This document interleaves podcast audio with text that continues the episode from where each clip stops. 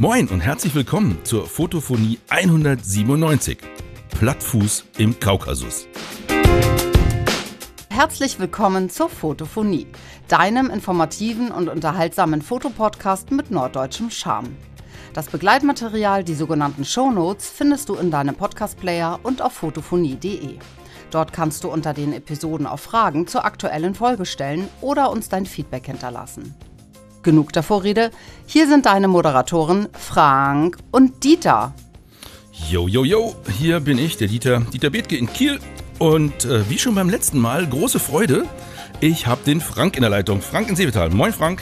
Moin Dieter, moin liebe Zuhörerinnen und Zuhörer. Sehr schön, dass du wieder dabei bist. Ha, auf jeden Fall. Einfach ja, jeden Spaß. Fall. Ja. Na, wie ist die Stimmung in Kiel? Ja, äh, ja es gibt Ups und Downs, ne? Ah, verstehe, ja. Ja, verstehe. Wie, wie, das so ist. Und, und selbst? Ach ja, äh, wir haben äh, gestern was ganz Verrücktes getan. Ja. Wir haben gestern innerhalb von ich sag mal, unter einer Minute aus einer 3G-Veranstaltung eine 2G-Veranstaltung gemacht, weil die Hamburger Behörden das einfach grandios geregelt haben und ich war davon selber überrascht. Wir hatten gestern einen Workshop in Hamburg und ähm, wir nehmen nur Menschen ins Foto ins Studio natürlich, die 3G haben, also getestet, genesen, geimpft. Mhm. Und Hamburg gibt dem Veranstalter ja die Wahl, ob er 2G oder 3G machen möchte. Ja. Und was mir nicht klar war, ist, es gibt zwei unterschiedliche Konzepte. Entweder du klassifizierst deine gesamte Location als 2G-Location, mhm. dann bist du 2G und dann gilt auch nur 2G. Und auch deine Mitarbeiter müssen alle geimpft genau, oder genesen genau, sein dann, ne? Dann genau. ist nichts mit, äh, ja, ich habe hier einen Kollegen, der ist getestet. Nein, nein. Nee, nee, nee, genau. Ah, ja. ähm, oder aber du machst das für einzelne Veranstaltungen. Und wir haben gestern sehr schnell gewusst, alle sind geimpft. Das war ein Porträt-Workshop, dafür ist sowieso 2G viel geiler als 3G, sage ich jetzt mal vorsichtig, auch für die Fotoergebnisse. Und dann hat Matthias mir Bescheid gegeben und gesagt, Achtung, 2G, können wir die Masken abnehmen? Ich sag, mm, offiziell noch nicht, gib mir eine kurze Zeit. Bin auf die Webseite der Stadt gegangen und da musst du dann die Veranstaltung anmelden als 2G-Veranstaltung und äh, übermittelst quasi die Daten. Was machen wir da? Du sicherst zu, dass derjenige, der vor Ort die Veranstaltung leitet, mit der Kopfpass-App die, die Impfzertifikate kontrolliert hat. Mhm. Und dann darfst du sofort deine Veranstaltung als 2G starten. Sofort. Du brauchst dann gar nicht warten auf eine Rückbestätigung der Behörde oder irgendwas. Die kommt sowieso per Mail, sobald du abgesendet hast, quasi als Quittung. Und dann eine Minute später habe ich an Matthias per WhatsApp geschrieben, Achtung, ihr könnt die Masken abnehmen. Wir sind jetzt 2G. So, und hatten eine 2G-Veranstaltung. Und klar, es wird dann den, den Ordnungsamt mitgeteilt, dass du jetzt 2G machst und dann kann auch jederzeit jemand kommen, der kontrolliert. Ist bei uns ja. gestern nicht passiert. Aber ich fand es erstaunlich, dass es so geht. Weißt du, weil ich dachte, du musst irgendwie keine Ahnung, bis zu 48 Stunden vorher das beantragen und dann kriegst du eine Genehmigung von der Behörde, dass für deine Veranstaltung das in Ordnung ist und so weiter. Aber sowas eben nicht, sondern wir konnten eben einfach schnell aus 3G 2G machen. Und war noch eine kleine Gruppe, ne? Waren insgesamt, ich glaube, fünf Leute im Fotostudio. So. Aber trotzdem waren die natürlich dankbar dafür. So, zwei Brillenträger dabei, die haben sich bestimmt gefreut, dass sie die Maske abnehmen konnten beim Fotografieren. Definitiv. Äh, ich sag mal so, die Teilnehmer haben sich sicher gefreut, dass das Model keine Maske getragen hat beim Porträtfotografieren. Ist auch ganz schick, ja. Richtig, so. Zumindest solange es keine venezianischen Masken sind. Genau. So, und äh, das fand ich wirklich eine clevere Lösung, weißt du? Also die Behörde hat trotzdem Chance nachzuvollziehen, ja. wo gab's diese Veranstaltung. Ja. Du musst natürlich auch festhalten, dass du das geprüft hast, die, die QR-Codes. So. Mhm. Ähm, es gibt halt so Regularien, steht auch dabei, was du alles jetzt machen musst, damit das ab sofort dann auch als 2G stattfinden kann. Aber ich fand es einfach vom Ablauf her gut gemacht. Weil, wie gesagt, ich dachte, das ist mit Vorlauf und dann ruft dich nochmal jemand an und sagt, wissen Sie denn auch wirklich und so weiter. Aber das ist tatsächlich alles nicht der Fall sondern wir konnten das ganz spontan machen. Und das war Gold wert gestern. So. Und da mir das jetzt klar ist, dass es so geht, kann das sein, dass wir das mal wieder machen. Mhm. Ja, das spricht ja für eine halbwegs ordentliche Digitalisierung da in der Verwaltung. Dass das ja, genau. auf der Webseite geht und sofort bestätigt wird auch. Genau. Und ich glaube, das ist natürlich bei so einem Grundlagenkurs, wo jeder auf seinem Platz sitzt, mit Abstand, mhm. äh, könnte man das auch tun, aber da ist es, glaube ich, nicht ganz so relevant, weißt du, da läuft ja niemand rum. Aber bei so einem Porträt-Foto-Workshop fand ich es einfach äh, am Ende natürlich auch richtig gut. Ne? Ich habe zumindest ja, von Anfang gesagt, ich habe gesagt, pass auf, kontrolliere, ob die alle wirklich geimpft sind. Ich frage das ja vorher schon mal ab, aber so. Und sobald du das kontrolliert hast und hast die Dinger gescannt, gib mir einen kurzen Wink und dann sorge ich dafür, dass ihr die Maske abnehmen könnt. Sehr gut. Jo, wie sieht's bei dir aus? Ja, erzähle ich gleich. Ich Na? hatte, ich hatte ja. ein unschönes Erlebnis mit meinem E-Scooter, aber vorher fällt mir jetzt noch was Aktuelles ein, weil du gerade die ja. Geschichte mit der Verwaltung erzählst. Ja. Ich habe gestern einen Podcast gehört, in dem eine Wahlhelferin aus Berlin über ihre Wahlhelfererfahrung berichtete und noch über die von zwei anderen. Ja. Und äh, da sagte sie, ähm, also es war in der, wie heißt es, Wochendämmerung, die, Ja, die ja. Dame, die da äh, moderiert, wie heißt die eigentlich? ich Also Wochendämmerung heißt der Podcast und die äh, weibliche Moderatorin, die war Wahlhelferin, Freiwillige und äh, hat sich gewundert, dass sie bis zehn Tage vor Wahl äh, keine Einladung bekommen hat. Also kein Brief, wo drin steht, seien Sie dann, dann da und dort, bereiten Sie sich wie folgt vor oder sonst irgendwas. Ja, Also sie ja. machte das zum ersten Mal.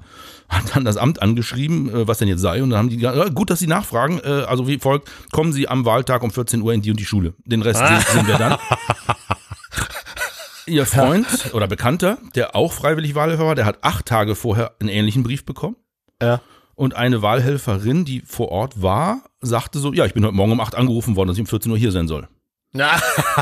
Habe ich mir auch gedacht, ja, Verwaltung at its best. Also Respekt, wer äh, freiwillig da war. Und ich habe Verständnis also- für alle, die nicht da waren.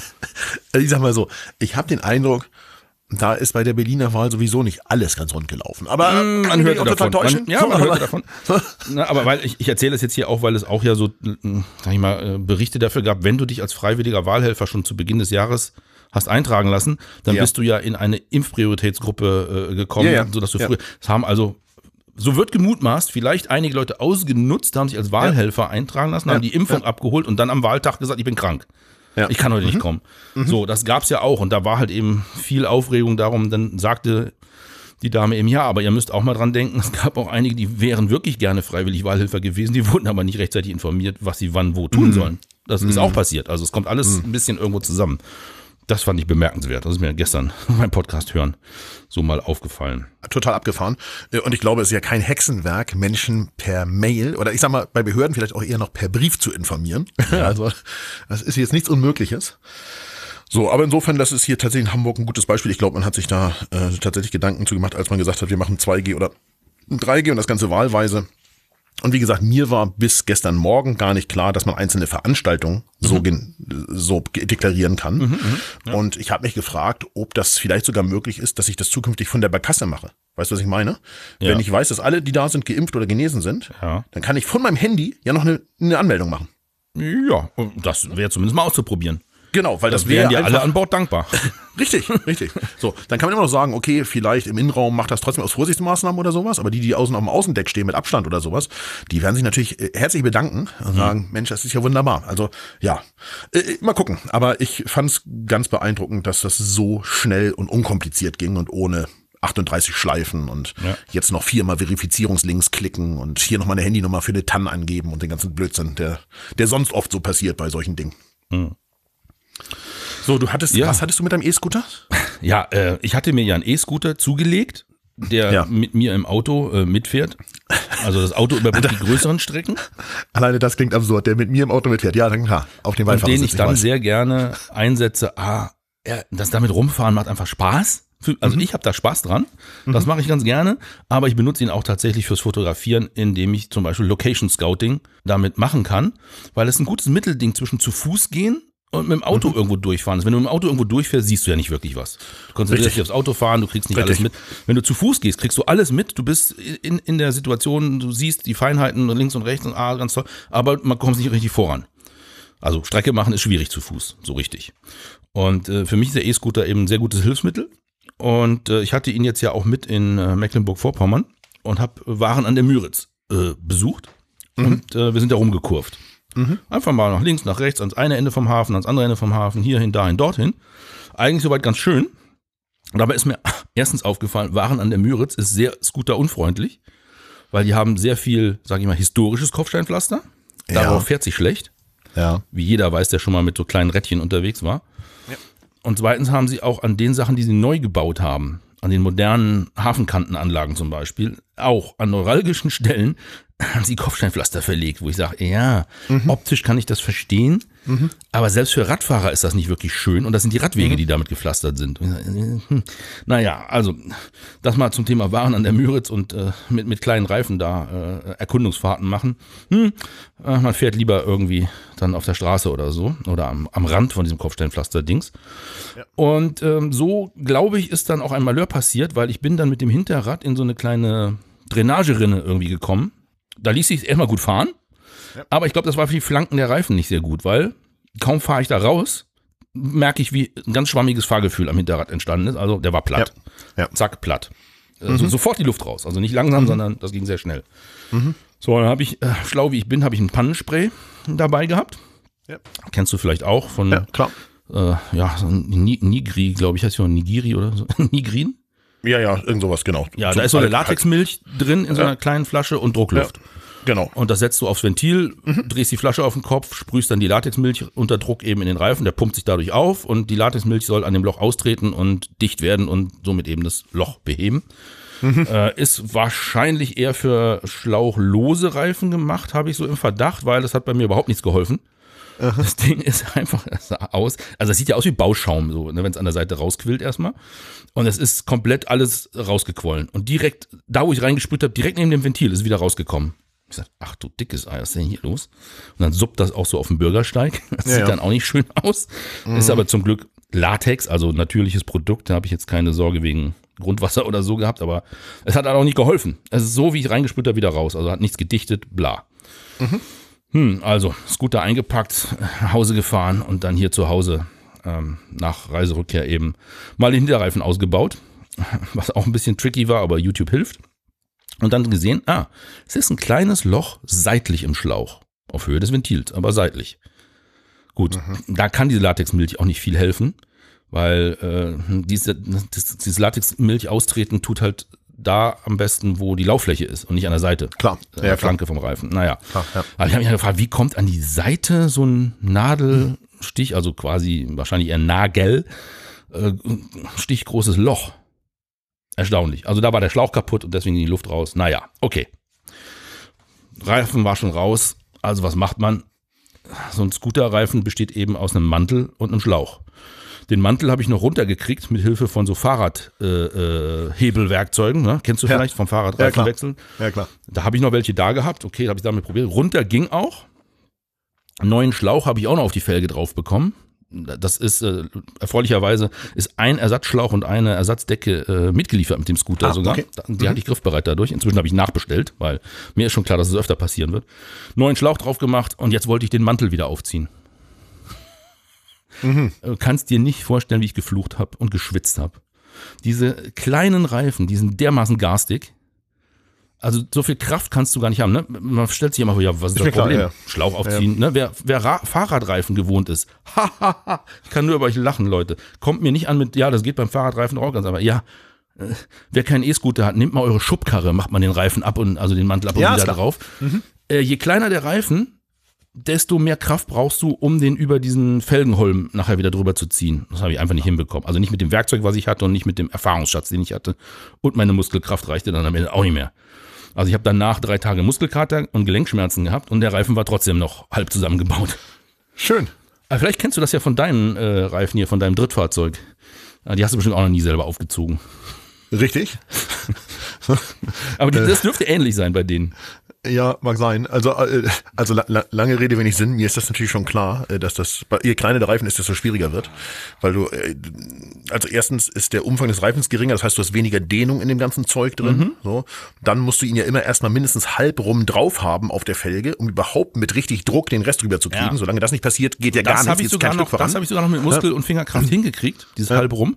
Aber jetzt kommt der konstruktive Nachteil dieser Reifen. Der Ersatzmantel, also jeder Mantel für diese Art Mhm. des Reifens, äh, der ist breiter als die Felge. Und zwar deutlich breiter. ja, ist klar. Das heißt, du hast den jetzt mit den beiden dicht äh, äh, äh, über das Felgenhorn so halb rum aufgezogen, setzt dann dein Hebelwerkzeug irgendwo oben an und in dem Moment, wo du da oben Druck drauf gibst, flutscht unten wieder alles runter. Das kannst du Ja, beliebig verstehe. oft machen, äh, es geht einfach nicht. It goes not. ja, ja, So, inzwischen- großen Not. ja, Ja, klar. Computer sagt nein. also ich war verzweifelt. Äh, inzwischen habe ich einen Trick mir ausgedacht, wie es wahrscheinlich äh, doch geklappt hätte, wenn ich nur drauf gekommen wäre. Aber ich bin dann zu einem Reifenhändler, beziehungsweise ich wollte zu einem Reifenhändler, muss man sagen. Ich habe schlau, wie ich bin, erstmal angerufen. Und alle haben gelacht am Telefon, als ich gesagt habe, worum es geht. Haben alle gelacht und gesagt, ja, die Anfrage haben wir öfter. Ehrlich? Haben wir auch alles schon mal probiert, geht nicht. Kriegen wir nicht hin. Oh, okay. Naja, wenn ihr Profis das schon nicht sagen, ja, guck mal, wir machen Reifen, die sind alle ein bisschen größer und unser Werkzeug ist dafür nicht optimiert. Wir müssten das von Hand machen und dann laufen wir in dasselbe Problem wie du selber. Also, sorry, wir können dir da nicht helfen.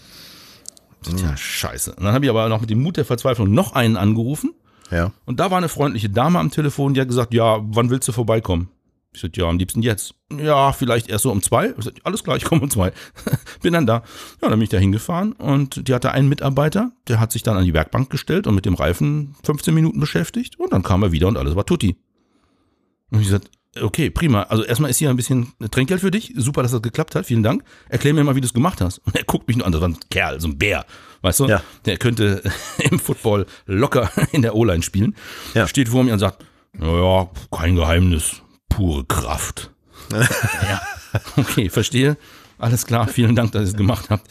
Äh, wenn das nochmal passiert, darf ich nochmal wiederkommen oder war das jetzt richtig scheiße? Dann, nee, kannst, kannst vorbeikommen, kriege ich hin. Also, okay. Problem gelöst. So, dann bin ich erstmal mit dem montierten Reifen nach Hause, hab den wieder in den Scooter gebaut, der Scooter läuft wieder. Ja. Und dann habe ich angefangen, mir Gedanken zu machen, wie man es denn vielleicht doch intelligenter hinkriegt. Und ich glaube, man braucht einen Schraubstock, um den Teil vom Reifen, der schon so halb um die Felge rum ist, um den zusammenzupressen. So dass der mehr in die Mitte der Felge kommt und nicht nach außen wegspringen kann. Oder zwei Holzbrettchen und zwei äh, Klemmzwingen. Dass man sich so einen Schraubstock quasi simuliert. Ja, ja, ja. Und dann kannst du wahrscheinlich mit dem Hebelwerkzeug oben das über die Felge rüberziehen. Ich habe mir jetzt auch neue Montierhebel schon bestellt, die auch einen viel längeren Hebelweg haben. Also wenn das Ja. nochmal passiert, werde ich es mal Ja. äh, nochmal selber angehen. Und zur Not habe ich ja jetzt mein Backup beim freundlichen Reifenhändler in Suchsdorf. Ver verstehe. Der Beim Einzige, Thema- der sich getraut hat. Das war echt cool. Beim Thema Kopfsteinpflaster und, äh, und, und Platten und sowas musste ich tatsächlich an Paris-Roubaix äh, denken. Das war gestern. Ich weiß nicht, ob du da Bilder von gesehen hast, wie diese Fotos. Sagt mir nichts. Es ist ja dieses Radrennen, wo die Okay. über sehr viel Kopfsteinpflaster fahren. Ja. So in, und ich kann dir so viel sagen, es war gestern sehr nass da auf der Ecke. Oh, oh, oh, oh, oh. Und äh, ich sag mal so, ich habe noch nie so viele Radfahrer auf dem Boden gesehen, aber ich habe auch noch nie Menschen gesehen, die auf dem Fahrrad sitzen und von vorne so aussahen, weil die sahen aus wie so eine sch- schlammverkrustete irgendwas äh, Sandfigur, sag ich mal, vorsichtig. Also Trikot nicht mehr zu erkennen und Mann. Gesicht auch nicht, also nur die Augen und der Mund. So. Und da habe ich dermaßen viele äh, tatsächlich Platten gesehen. Das ist wohl das schlimmste Rennen gewesen, was es seit seit es das, das Rennen gibt, und ich glaube, es ist seit 1886 oder so. Also, sie fahren schon ewig diese Strecke, Strecke Paris-Roubaix. Ja. Das sind, glaube ich, ich will jetzt nicht lügen, aber ich glaube, es sind über 300 Kilometer. Es ist wirklich weit, weit, weit zu fahren. Und das war gestern sehr viel Kopfsteinpflasterabschnitte wie immer, aber die halt extrem nass. Und hinfallen, ausrutschen wie auf Glatteis, platte Reifen, also ganz normaler Tag gestern. Und deswegen, als du da von dem Kopfsteinpflaster erzählte, konnte ich mir in Waren an der Müritz so richtig ein Bild machen, wie du da mit deinem E-Scooter mit 45 kmh Nein, nein, nein, nein, nein. Der darf nur 20. über dieses Kopfsteinpflaster gebrettert bist, dann in dieser Rinne gelandet und dann fehlte das Begleitfahrzeug. Ich verstehe schon, wie das so gewesen ist. Ja, ja, ja. Klares Bild davon. Ja, ja. Begleitfahrzeug mit jemandem, der sofort vor Ort einen Reifenmanteltausch äh, durchführt, das wäre echt schön gewesen. Und das Lustige ist, ich habe mich an dem Tag noch geärgert, dass ich den Ersatzreifen und die Ersatz, den Ersatzschlauch nicht im Auto Nicht mit hatte. mitgenommen Ja. hatte, weil ich gedacht habe, so ja, pff, Reifen abwechseln. Ne? Ich, ich bin halt. Fahrradreifen gewohnt. Gesagt, ja. Das mache ich heute Abend noch schnell und dann können wir, können wir morgen wieder mit dem Scooter. Ja, klar. Gut, dass ich es äh, nicht dabei hatte, weil äh, ich hätte mir echt den Rest vom Urlaub versaut, weil ich mich kaum noch bewegen konnte nach der ersten Aktion. Oha, oha. Mein- Mein Daumen tut jetzt noch weh vom Festhalten. Ja, Naja. verrückt. Gut. Verrückt, verrückt. Wollen wir mal uns über Feedback von unseren Hörern und Hörerinnen unterhalten? Ja, sehr gern. Genau. Der Dirk hat was, ein Feedback zu dir quasi. Zu einem Problem, was du auch hattest. Richtig, wo äh, Probleme sind, ne? Ja. Ich hatte in der Fotophonie 193 davon berichtet, dass ich mir den Brustgurt von meinem Löwe Pro, Lowe Pro, Lowe, warum sage ich eigentlich immer Löwe? Das steht überhaupt kein Ö. Nee, ich weiß auch nicht. Irgendwie habe ich das irgendwann mal Man falsch gelernt. Ja. Ja. Wieso kann ein Wort, das wie Löwe geschrieben ist, nicht Löwe heißen? Komisch. Ja. Also, Lowe Pro. Was erlauben ich Love Pro? das an. Genau. Was erlauben Love Pro? Wort wie Flasche leer. Ja. Mann. Also, der Brustgurt war ja abgerissen und die haben ja so eine etwas interessante Konstruktion mit Gleitern auf Kunststoffschiene, die mit Stoff überzogen und so weiter. Das haben wir alles Ja. lang und breit in 193 erklärt. Und ich freue mich, äh, der Dirk Hahner hat sich gemeldet und gesagt, er hat unsere Folge gehört Ja. und tatsächlich, er hatte exakt dasselbe Problem auf Island mit seinem Lowe Pro Rucksack und weil wir das beschrieben haben, konnte er seinen auch wieder reparieren und dafür war er uns so dankbar, dass er uns eine fette Spende überwiesen hat. Okay. Finde ich cool. Also entspricht ungefähr dem, was das Ersatzteil kostet, wenn man es bestellt. Oh, okay. Aber er brauchte Dank, keins, weil er wusste, Ja. wie es geht. Sehr gut, sehr gut. Also das finde ich sehr, sehr cool. Vielen Dank, Dirk, auch. Also für, fürs Feedback und natürlich für deine großzügige Spende. Das macht Spaß. Und äh, ich freue mich, dass ich zumindest einem dokumentiert helfen konnte mit, mit diesem Beitrag über, wie repariert man das.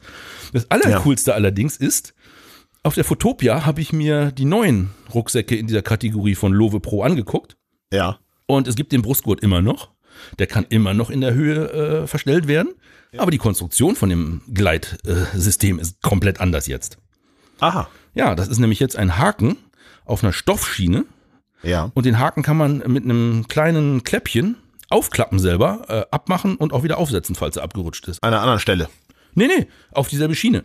Achso, okay. Äh, Das okay. ist also jetzt sehr gut äh, selber machbar. Man, man versteht auch sofort intuitiv, wie es geht, weil das ist dasselbe wie wenn du so einen verstellbaren Gurt hast, ne? da gibt's ja auch so ähm, Klemmen, wo du, wo du den Deckel sozusagen hochklappst, dann kannst du die, Ja, ja, die, die, die Klemme auf dem Stoff hin und her schieben auf dem Riemen und dann klemmst du die Klemme wieder zu und dann Mhm. ist es da fest, wo du es halt festklemmst. So. Und sowas ähnliches haben die jetzt auch gebaut. Äh, links und rechts auf den äh, Schultergurten sind eben Stoff. Stoffbahnen zusätzlich aufgenäht und auf den gleitet eben jetzt der Halter und der ist äh, bedienbar und auch wieder aufsetzbar und so weiter.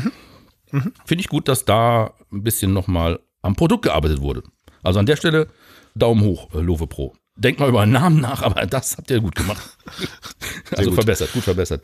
So, an der Stelle möchte ich auch ganz kurz nochmal einen kleinen Rückblick äh, einwerfen. Also wer die letzte Folge von uns noch nicht gehört hat, die 196, da haben wir uns über die Fotopia Hamburg lang und breit ausgelassen. Das ist auch noch nicht so lange her, dass wir die veröffentlicht haben, aber äh, weil jetzt auch ein Bezug darauf kommt, dachte ich, ich sag das nochmal schnell dazu. Ja. 196 Fotopia Special mit Frank und mir am Anfang und hinterher, also als äh, 40-Minuten-Teil am Schluss, die Crossover-Folge mit den Jungs vom Fotopodcast und von Geht 7 und Pia Parolin. Genau so. Reinhören, falls ihr es noch nicht gehört habt. Ist unterhaltsam. Genau. Denn unter dieser Folge hat der Ralf bei uns im, auf der Webseite kommentiert. Und zwar schreibt er, Servus, Anmerkung zur Cosi Speed Outdoor. Die Tasche ist inzwischen in der dritten Generation. Seit der zweiten hat sie den, Reiß- die Reißverschlussabdeckung. Seit der dritten ist sie größer geworden. Die zweite Generation war gen- durch den Zwischendeckel etwas niedriger als die erste Generation. Also es geht um die Cosi Speed Outdoor, diese Nylon-Tasche, die wir gesprochen haben, in der ich meine Drohne transportiere. Und da gibt es mittlerweile die dritte Generation. Die ist jetzt in der Größe gewachsen. Und die zweite hatte auch schon den Reißverschluss, von dem ich bisher nichts wusste. Dann schreibt er weiter. Nachdem meine erste Generation nach einigen Jahren durch war, habe ich mir diese letztes äh, habe ich mir diese letztes Jahr die neue dritte Generation zugelegt. Okay, ist, ist Wurst. Jetzt, da ist einfach ein, einfach ein Buchstaben, ich glaube ein Wort zu viel im Satz. Jetzt passt auch die Nikon Z6 plus L-Bracket mit ange angesetzten 24-200 und ein zusätzliches kurzes Objektiv, wie zum Beispiel das Z50 1,8 oder das 14 bis 30 mit rein. In der ersten Generation war das etwas zu eng. Ich nutze den Reißverschlussdeckel gerne, wenn die Tasche wirklich sicher sein soll. Zum Beispiel beim Radfahren oder leichten Klettern in den Bergen. Wobei auch die erste Generation nicht wirklich unbeaufsichtigt aufgeht. Aber beim Klettern bleibt, bleibt man schon mal an dem Verschluss irgendwo hängen. Der Reißverschluss ist aber sehr leichtgängig, sodass man dann äh, dass man ihn auch einhändig, äh, dass man dann auch einhändig auf die Kamera zugreifen kann. So, äh, vielen lieben Dank, Ralf, für das Feedback. Es war mir tatsächlich klar, dass die zweite Generation auch schon den Deckel hatte. Ich habe nur die erste gehabt, zweimal schon. Ja, und äh, freut mich, dass du das, was du mitnehmen möchtest, da reinbekommst. Das ist ja das, was ich auch so als äh, gefühlt äh, gesagt habe, dass es so viel größer ist, dass man wirklich einen, einen Platz zu gewinnen in der, in der Tasche hat. Auf der anderen Seite muss ich auch mal sagen, die Taschen waren mal die erste, die allererste Cozy Speed äh, Camslinger war mal sehr, sehr klein. So. Und es hatte natürlich auch seinen Reiz, dass sie so klein war, weil was ist das Coole? Wenn man eine kleine Tasche hat, man beschränkt sich auf das, was man wirklich mitnehmen möchte. So, aber jetzt, äh, da haben wir letzte, äh, ähm, letzte Sendung ja schon zu spekuliert, kommen natürlich mehr, auch größere spiegellose Kamera auf, auf den Markt und dann ist es klar, dass Taschenhersteller, so wie in dem Fall Cozy Speed, darauf reagieren und die Tasche größer machen. Das ist ja, wie soll ich sagen, die lo logische Konsequenz daraus. Ja, und was man auch an deinem Bericht äh, ablesen kann, ist, wenn du immer noch mit der ersten Generation der Taschen rumrennst und Ja. die zweite gar nicht kennst und das bei deinem Einsatz der Taschen, wie lange die äh, halten. Also muss gute Qualität sein, würde ich schätzen. Ja, tatsächlich. Also jetzt meine allererste Tasche ist noch in Ordnung. Da hat Thomas mir mal eine neue gegeben, weil er gesagt hat, äh, Frank, pass auf, die sieht so schlimm aus. Wenn die irgendwo auf Bildern oder so zu sehen ist, das ja wirklich schlimm. Und ich habe gesagt, ja, die sieht natürlich schlimm aus. Gar keine Frage. Das ist äh, eine von den Streetomatics mit dem kun braunen Kunstleder, die allererste, die davon, von, die es davon gab. Und das Kunstleder hat natürlich jede Menge, ich sag mal, Deckschicht-Fetzen verloren. So, weil die natürlich auch ganz viel auf der Welt erlebt hat. Die ist halt überall gewesen. Und bei 40 Grad und genauso im isländischen Winter und äh, Deckel auf, Deckel zu, irgendwo hingelegt, irgendwo rangeschrabbert. Äh, bestimmt ist die ich sag mal, zehnmal auf dem Petersdom gewesen und da ist sie häufiger mal an der Wand entlang geschubbert im Petersdom-Treppenhaus. So, ja. so sieht die halt aus, keine Frage. Aber die Funktion der Tasche ist so wie am ersten Tag. Hm. Und das ist tatsächlich, das ist sehr robust, was, was die Jungs da bauen, ja. Ja, cool. Ansonsten, kleines Feedback, Ralf. Vielen Dank für den ausführlichen Kommentar und deine Erfahrung. Viel schöner wäre das jetzt aber als Sprachnachricht gewesen, ja. weil du hast gemerkt, wie der Frank Schwierigkeiten hatte, sich da durchzu stottern. Hühnern. So, um das vorzulesen. Und, Aber das äh, hat ja jemand anders äh, gut äh, gemacht nochmal und genau, gezeigt, wie es geht. Ne? Jetzt kommt ein Positivbeispiel. Der Klaus ja. hat uns nämlich eine Sprachnachricht geschickt. Hallo Frank, hallo Dieter. Ich habe mir gerade die neue Folge 196 angehört und war etwas verblüfft, weil deine Stimme, Dieter, die war irgendwie total dumpf, mumpfelig äh, Gerade auch im Vergleich zu der Stimme von Frank, die war richtig schön klar. Ich habe mir auch gerade nochmal im Vergleich die Folge 195 jeweils das Intro von beiden Sendungen angehört. Bei der 195 klingt die da wirklich einwandfrei, tipptopp.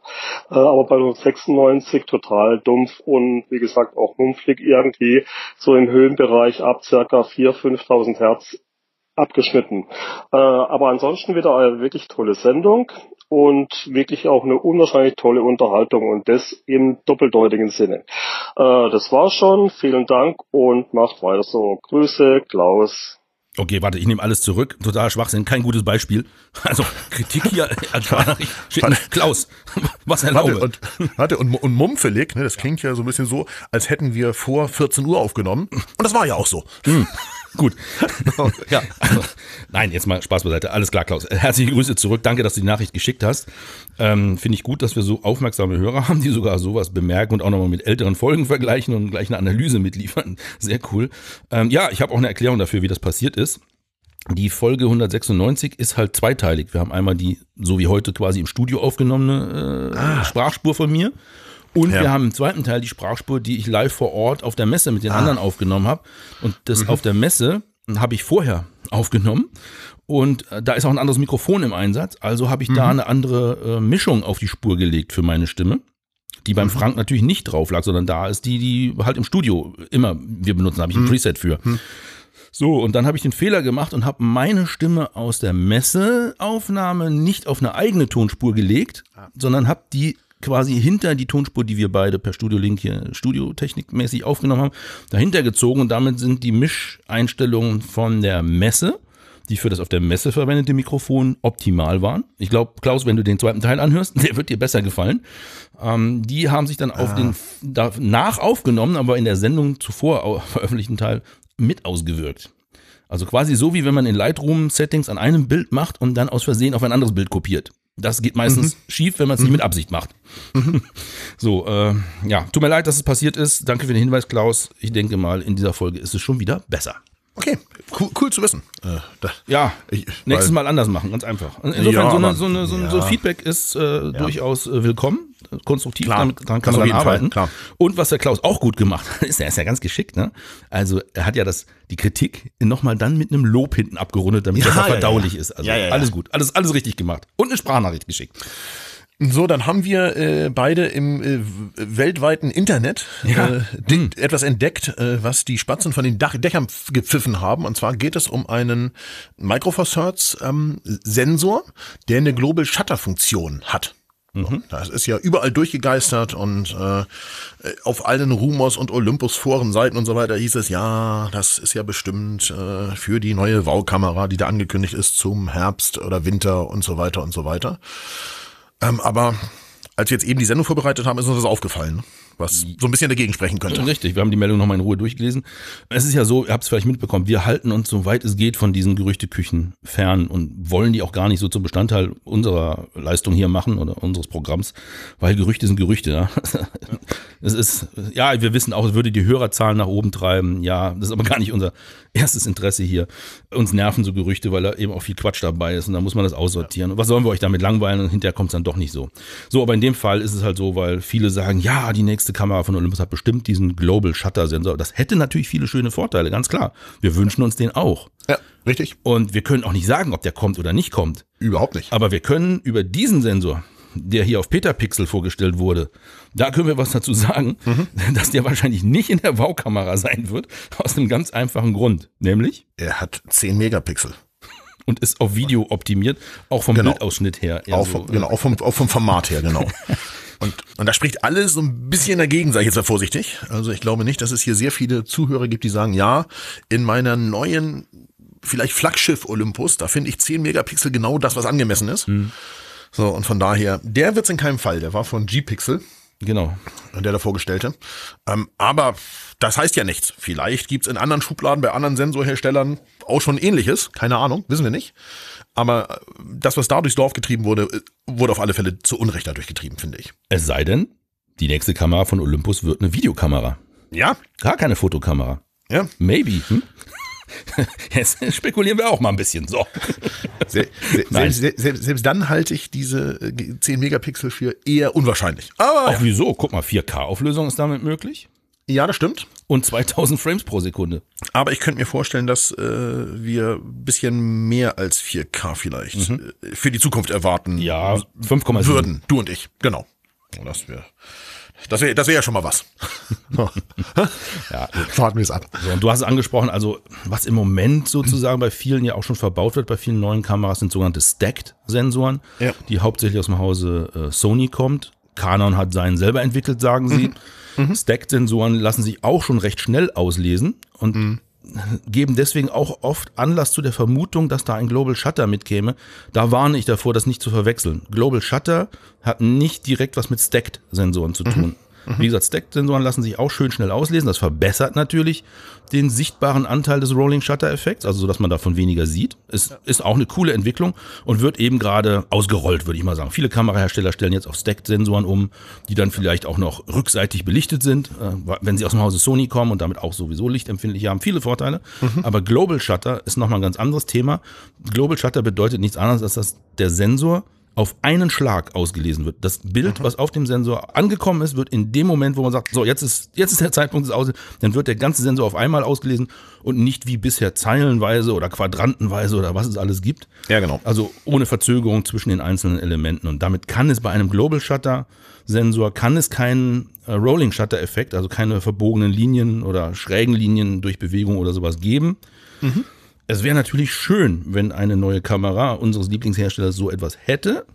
Allein mir fehlt der feste Glaube daran, dass es so kommt. Stacked-Sensor sehe ich eher am, am Horizont, Ja. aber Global Shutter ist, glaube ich, vielleicht was für die übernächste Version dann. Tippe ich jetzt mal so. Aber das ist wirklich jetzt hier auch Glaskugel gelesen. genau, es ist reine, reine Und da wollen wir uns eigentlich raushalten. So, ich wollte nur, ich wollte nur mal kurz den, den Unterschied nochmal zwischen Stacked-Sensoren und Global Shutter-Sensoren mal ganz kurz nochmal aufwerfen hier. Ja. Etwas, was wir ganz genau wissen, Ja. ist, ist, ist etwas, was du ausprobiert hast. Ja, das würde ich lieber nicht so genau wissen, dass ich. Also, Junge, Junge, Junge. Und zwar Na, die OMD-Kameras, äh, zumindest mal in der EM1-Linie, also EM1 Mark II, Mark III, EM1X, können Fotos verlieren nach der Aufnahme. Ganz offensichtlich. wie bitte? Ja, Können die Fotos verlieren? ja, Fotos nicht machen sozusagen. Also du machst die, du, du als Fotograf hast das Foto zwar gemacht, die Auslösung Ja. ist auch gelaufen, Ja, aber beim Speichern sind sie dann weg. Aha. Ja, allerdings muss dazu noch was dazukommen. In meinem Fall war es so, dass ich die Kamera bedient habe, während Ja. der sogenannte Dark Frame noch lief. So, äh, wer sich schon mal ein bisschen mit Langzeitbelichtung in der Fotografie beschäftigt hat, wird das Phänomen kennen. Um nach einer Langzeitbelichtung das Rauschen im Bild, das sichtbare Rauschen zu minimieren, gehen Kamerahersteller hin und machen nach der eigentlichen Belichtung eine zweite, die genauso lang ist wie die eigentliche Belichtung, die man für sein Foto braucht. Allerdings ist dabei der Verschluss der Kamera geschlossen und es wird ein Dunkelbild aufgezeichnet, daher der Name Dark Frame. In dem Dark Frame sucht die Kamera dann nach Rauschen. Wenn sie da was findet, dann kann es ja nur Rauschen und kein Bildbestandteil sein, weil der Verschluss war ja zu und kann es damit eben von der eigentlichen Aufnahme abziehen. Während des Bildberechnungs- und Speichervorgangs passiert das alles.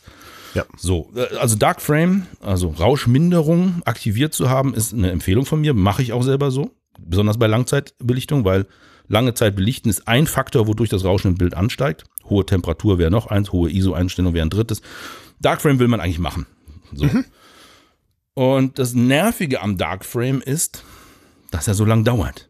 Korrekt. Wenn du jetzt nur eine Sekunde belichtest und dann eine zweite Sekunde warten musst, bis die Kamera das Bild fertig abgespeichert hat, okay, interessiert keinen, kann man verschmerzen.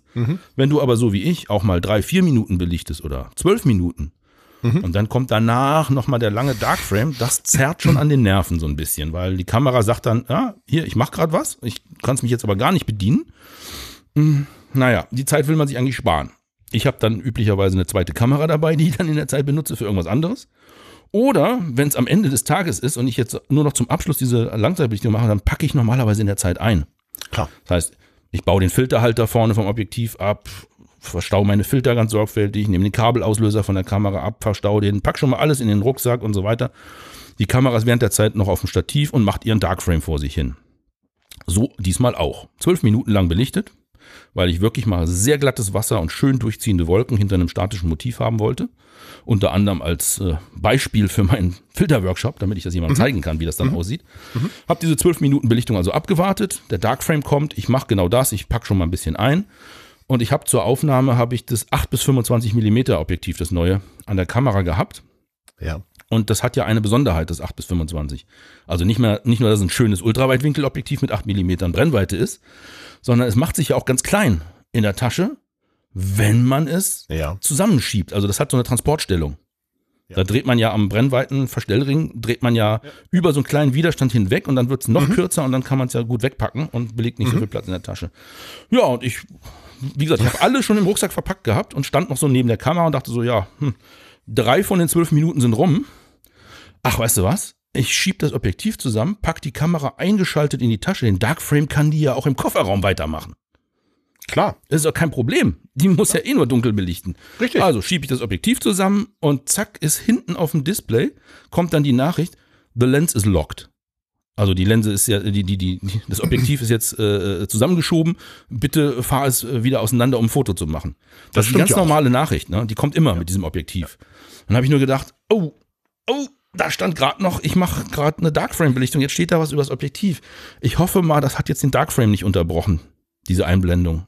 Ja. Äh, habe also das Objektiv wieder in Fotostellung ausgefahren Ja. und kann wunderbar auf dem Display die Szene vom Objektiv sehen. Der hätte jetzt aber noch ja mindestens acht Minuten Darkframe machen müssen. Und wenn ich den Sucher angezeigt bekomme, ist mir schon klar, Dass da mit dem kein Darkframe mehr ist läuft. jetzt in die Hose gegangen. Ja. Ich gesagt, okay, dann habe ich Uh. jetzt wahrscheinlich ein sehr verrauschtes 12-Minuten-Bild auf der Speicherkarte. Mal sehen, ob ich das verwenden kann und drück auf Play. Tja, wenn man es schafft, den Darkframe zu unterbrechen, Hm. dann wird auch das eigentliche, die eigentliche Belichtung nicht abgespeichert. Mhm. Und damit ist die Arbeit komplett weg, die man da reingesteckt hat. Das hat mich ziemlich aufgeregt in dem Moment. Ja. Also in meinem Fall waren es jetzt zwölf Minuten.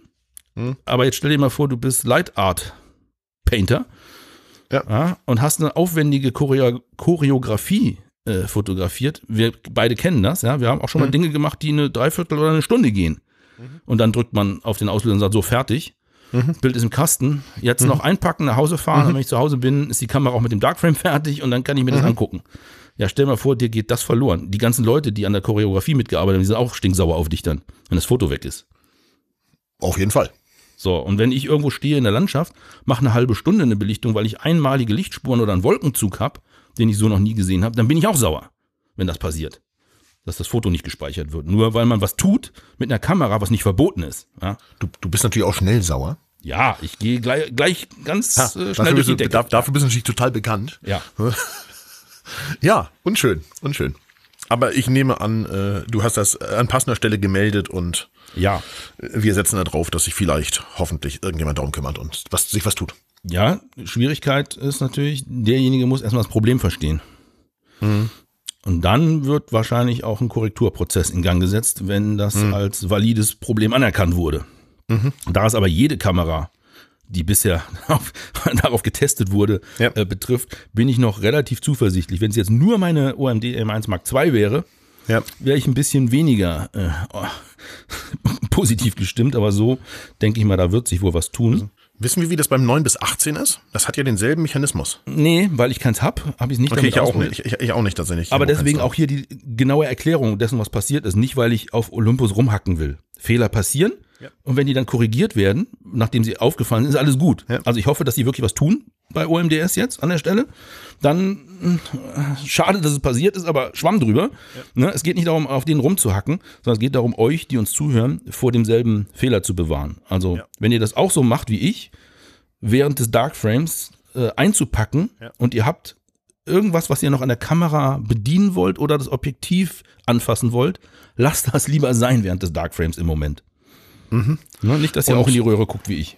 Ja, und wenn wir jetzt schon dabei sind, wenn wir irgendeinen Hörer haben, der einen 9 bis 18 hat, äh, der kann es ja vielleicht mal kurz ausprobieren, ob das da auch so ist und uns Ja. eine kurze Sprachnachricht schicken. Genau, du musst allerdings eine Belichtung machen, die schon ein bisschen länger, sagen wir mal, stell mal eine Minute ein. Also 60 ja. Sekunden ist ja das längste, Ja, ja. was man im manuellen Modus so Ja. als feste Zeit eindrehen kann.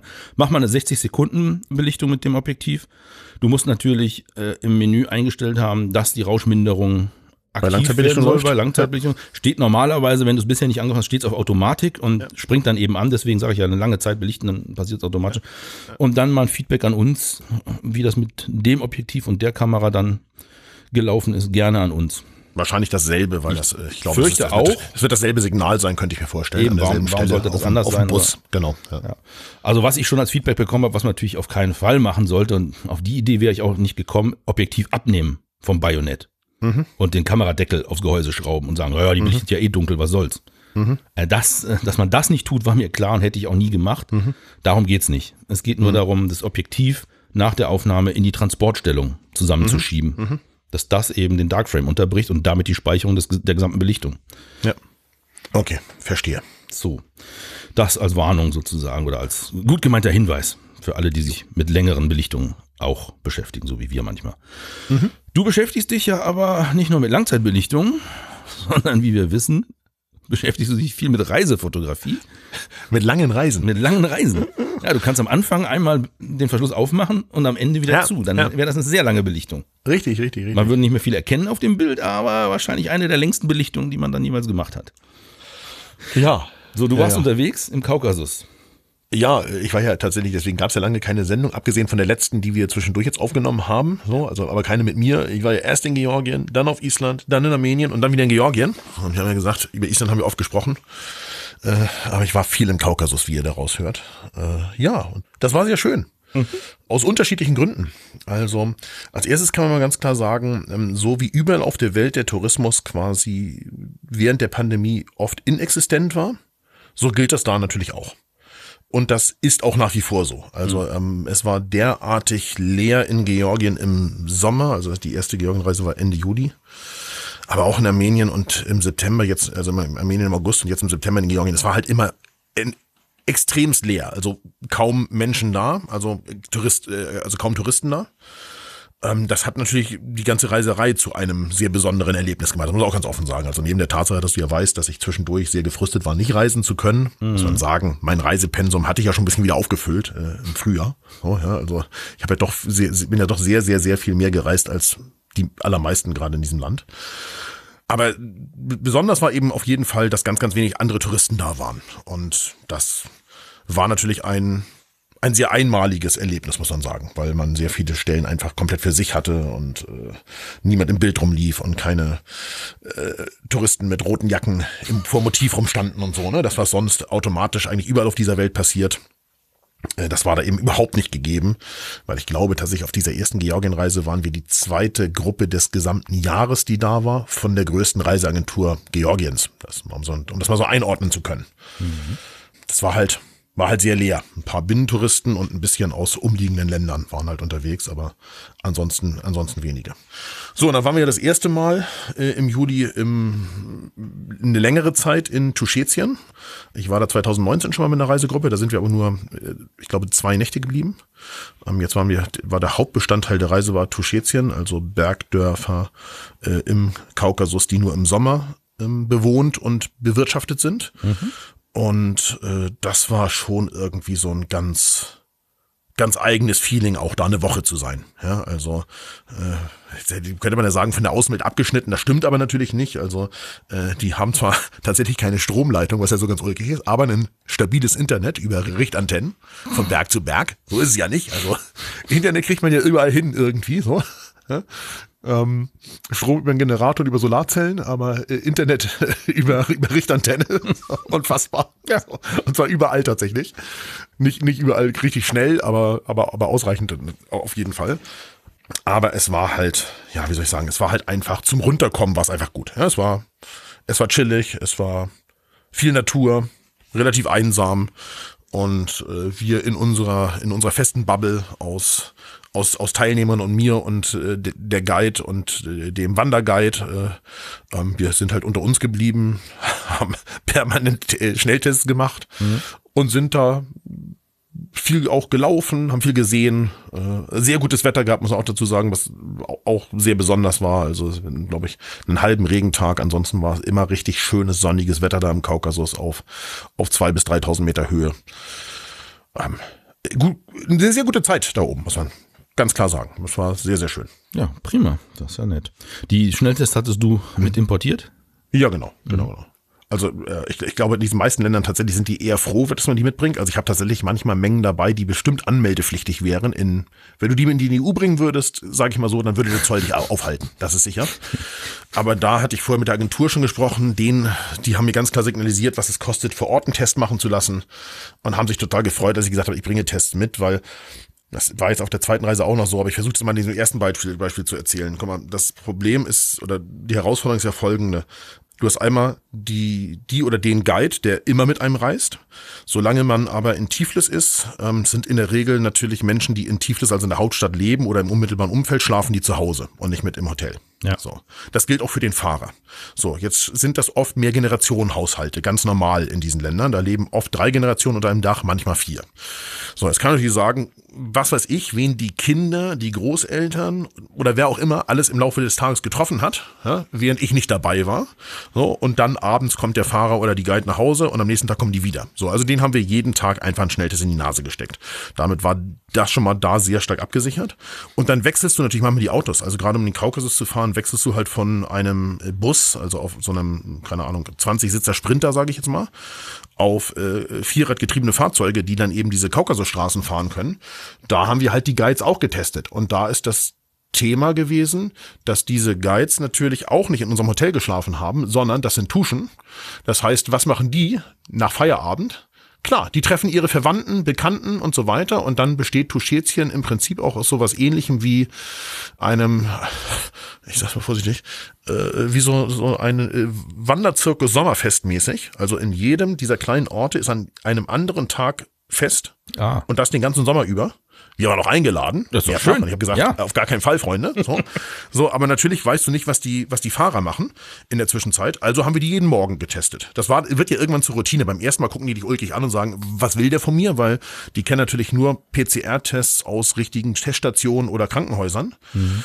Und äh, ich bin also auch sehr oft getestet auf all diesen Reisen, weil meistens muss ich vormachen, was wir jetzt gemeinsam tun, um auch so ein bisschen Vertrauen zu schaffen und zu sagen, Klar. das macht Sinn, was wir gerade tun.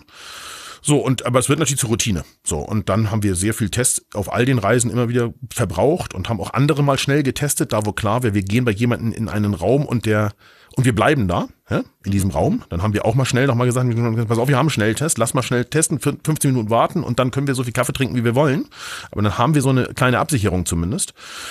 Und alle waren hinterher dankbar, immer wenn ich dann den Rest der Tests dagelassen habe. Ja, und habe gesagt, pass auf hier. Also gerade zum Beispiel bei unserer Guide war das so, da waren die Eltern nicht geimpft, aus Gründen, die ich jetzt auf zwei Reisen versucht habe zu erklären, dass es keinen Sinn macht, sich deswegen nicht impfen zu lassen. Ich sag mal, Krampfadern am Bein sind kein Impfhinderungsgrund, so, für ältere Menschen. Äh, und äh, habe aber ihr natürlich schnell sagen lassen und gesagt, pass auf, wenn dann jemand kommt, ich sag insbesondere vielleicht deine Schwester mit den Kids, dann steckt ihm mal schnell das Zeug in die Nase. Dann ist einfach sicherer, wenn du deine Eltern behalten möchtest. Das wäre mein Tipp. Also so würde ich es tun. Und so habe ich das ganze Jahr verbracht, hier in der Pandemie in Deutschland. Mhm. So, äh, in die, ab dem Moment, wo man Schnelltests so halb, halb Seiden im letzten Herbst kaufen konnte irgendwo. Ich sage, und das würde ich dir auch empfehlen. Da fehlt natürlich an vielen Stellen in Armenien und Georgien noch so ein bisschen an wissenschaftlicher Aufklärung. Man trifft immer wieder tatsächlich auf Corona-Skeptiker, sage ich mal. Deswegen auch, als wir zu Fest eingeladen waren, hieß es, äh, es gibt ja gar kein Corona, könnt auch einfach zum Fest kommen. Und ich habe gesagt, okay, lass uns darüber einfach nicht weiter diskutieren, wir kommen nicht zum Fest. So. Äh, und so gibt es eben auch einfach Unaufgeklärtheit an manchen Stellen, weil deswegen sind manche natürlich nicht geimpft. Ne? Aber es gibt auch eine gute Nachricht. Der Impfstoff, die Menge an Impfstoff nimmt zu.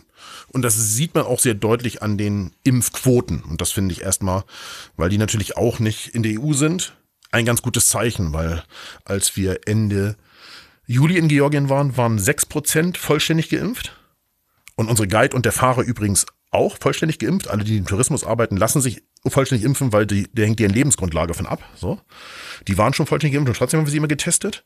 Und als ich jetzt Mitte September da war, waren 25 Prozent vollständig geimpft in Georgien. Da sieht man einfach, da ist eine ziemlich gute Kurve, eine ganz mhm. gute Entwicklung, mhm. finde ich. Äh, und das find, fand ich ein ganz gutes Zeichen, dass tatsächlich anscheinend mehr Impfstoff auf dieser Welt zur Verfügung steht, als für die paar reichen Länder, die bereit sind, jeden Preis dafür zu bezahlen. Ich sag mal, EU, USA und, und die anderen üblichen Verdächtigen, die von Anfang an viel Impfstoff hatten.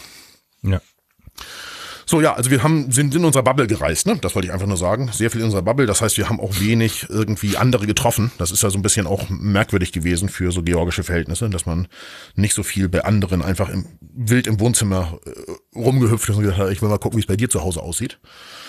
Äh, aber es war in Tuschetien auf alle Fälle einfach traumhaft schön landschaftlich und äh, auch das Wandern war tatsächlich sehr schön, muss man sagen. Ja, das war auch gut. Ja, du hattest ja sogar extra vorher trainiert. Ja, das stimmt. stimmt. Höhentrainingslager war ja nicht, aber du bist ja hier im Flachland erstmal viel rumgelaufen, um dich vorzubereiten. Ja, stimmt. Das hat auch gut geholfen. Okay. Wobei man dazu sagen muss, wir hatten äh, mit der Agentur von Anfang an ausgemacht, dass die Fahrzeuge immer zur Verfügung stehen. Also die, die drei Jeeps, die wir dabei hatten, dass die immer zur Verfügung stehen, auch wenn wir die Laufstrecken haben, so dass man jederzeit in das Fahrzeug einsteigen konnte, wenn man nicht laufen wollte. Ja. Nur halt während Wanderung manchmal nicht. Ne? Also wir sind nicht auf der Straße gewandert. Also sprich, wenn du über den auf den Hügel hochgewandert bist, ist das Fahrzeug natürlich nicht auf dem auf dem Wanderpfad neben mir gefahren. Er gesagt, ja, ich reiche mal ein paar Flaschen raus und so. Das ist kein Quatsch, ne? Sowas nicht. So, aber wir hatten tatsächlich immer wieder auch äh, äh Teilnehmer dabei, die gesagt haben, hier hier möchte ich fahren. Ja? Dieses Stück möchte ich fahren. Und die ganz lange Wanderung, 1300 Höhenmeter, haben wir im Einvernehmen mit allen einfach ausfallen lassen. Haben gesagt, hier fahren wir alle. Mhm. Weil da war uns sehr früh klar, dass wir das wahrscheinlich nicht schaffen werden. Da ging es auf über 3,2 hoch. Und äh, wir waren so auf zwei, drei oder sowas und man hat schon gemerkt, dass wir diese, das nicht schaffen können. Also so drei bis 500 Höhenmeter. Das war so das, was wir üblicherweise gelaufen sind, wenn wir ein Stück mal gelaufen sind irgendwo. Und das war anstrengend genug, muss man sagen. Ja, das war das war für, für manche, hat der Andreas dabei aus äh, Ruhpolding, für den war es kein Thema. Ja, der wandert jedes Wochenende, der hat gesagt, was ist hier los? So. Aber äh, für alle anderen war das schon herausfordernd. Wir hatten jemanden dabei, einen 76-Jährigen, das fand ich überhaupt beeindruckend, oh. dass der Kollege überhaupt damit hingefahren ist, ne? so völlig abseits auch jeglicher Zivilisation und äh, medizinischer Versorgung und sowas einfach toll und habe das total bewundert, dass er gesagt hat, das möchte ich in meinem Leben noch sehen und gesehen haben. Mega, das überhaupt zu tun. Hm. So, aber wir haben natürlich auch viele dabei gehabt, die so deine und meine Statur haben. Das weißt du selber, uns fällt das natürlich auch nicht leicht, einfach mal so schnell den Berg hochzulaufen. So, das meine Erkenntnis daraus auf dieser Lauferei in den Bergen ist einfach, äh, jeder muss sein Tempo gehen. Alles andere ist einfach tödlich. Dann mhm dann kommst du nicht weiter. Also dann, dann wirst du irgendwann äh, nicht weiterlaufen können. So, weil du einfach in einem Tempo gehst, was nicht dein Tempo ist. Also dadurch sind wir auch oft sehr lang gezogen gelaufen, aber da wir immer einen Startpunkt und einen Endpunkt hatten, der klar war, weil man das in der Regel sehen konnte, ja, so sind wir halt wie in so einer Karawane, sage ich mal, äh, gelaufen. Aber du hast natürlich Sachen gesehen, ich versuche das mal kurz zu beschreiben, vielleicht noch, die kannte ich mir gar nicht vorstellen, dass es das noch gibt. Ja, also ich kann mich erinnern, wie so in den 70ern Blumenwiesen in den deutschen Alpen ausgesehen haben, also unbewirtschaftete Wiesen. Warte mal, warte, warte, warte, entschuldige mal, Faktencheck an der Stelle. Ja. Wie willst du in, in den 70ern Blumenwiesen gesehen haben? Sag mal, was, was ist denn jetzt schiefgelaufen? Also, also du weißt nicht ja, sagen, dass du mit unter acht Jahren dich daran erinnerst, wie Blumenwiesen in den Alpen aussehen. Doch, das weiß ich tatsächlich genau, weil wir ja jedes Jahr Fotos davon Alpen, gemacht. Nein, schon. ja, auch das. Das stimmt tatsächlich auch mit der Richard. So, aber man muss dazu sagen, äh, wir waren ja jedes Jahr in den Alpen, weil meine äh, Großmutter ja am, im Chiemgau gewohnt hat mhm. und wir jedes Jahr im Sommer vier Wochen in den Alpen waren. Und ich hab, kann mich ganz gut daran erinnern, wie das ausgesehen hat. Das waren halt sehr artenreiche, bunte, blühende Wiesen. Mhm. Und ich war ja jetzt mehrfach zuletzt in den Alpen, ich sag mal mit Fotoreisen Berchtesgadener Land oder auch im Allgäu zum Foto, was auf dem Fotogipfel und manchmal bin ich dazwischen auch noch irgendwo hingefahren in den Alpen, in den Deutschen. Und wenn man ganz ehrlich ist, so sieht's ja nirgends mehr aus. Also von artenreichen Wiesen, ich meine, jetzt können wir alle sagen, ja, ich habe das in der Werbung schon mal gesehen, die Kühe, die fressen da nur die besten Bergkräuter. Ja, ja, habe ich auch alles gesehen. So. Die Wahrheit ist, das sind natürlich bewirtschaftete Wiesen und bewirtschaftete Wiesen, die haben den großen Nachteil, dass sich eben, ich sag mal, Wildpflanzen schlecht aussehen können, weil die vorher abgemäht werden oder abgefressen.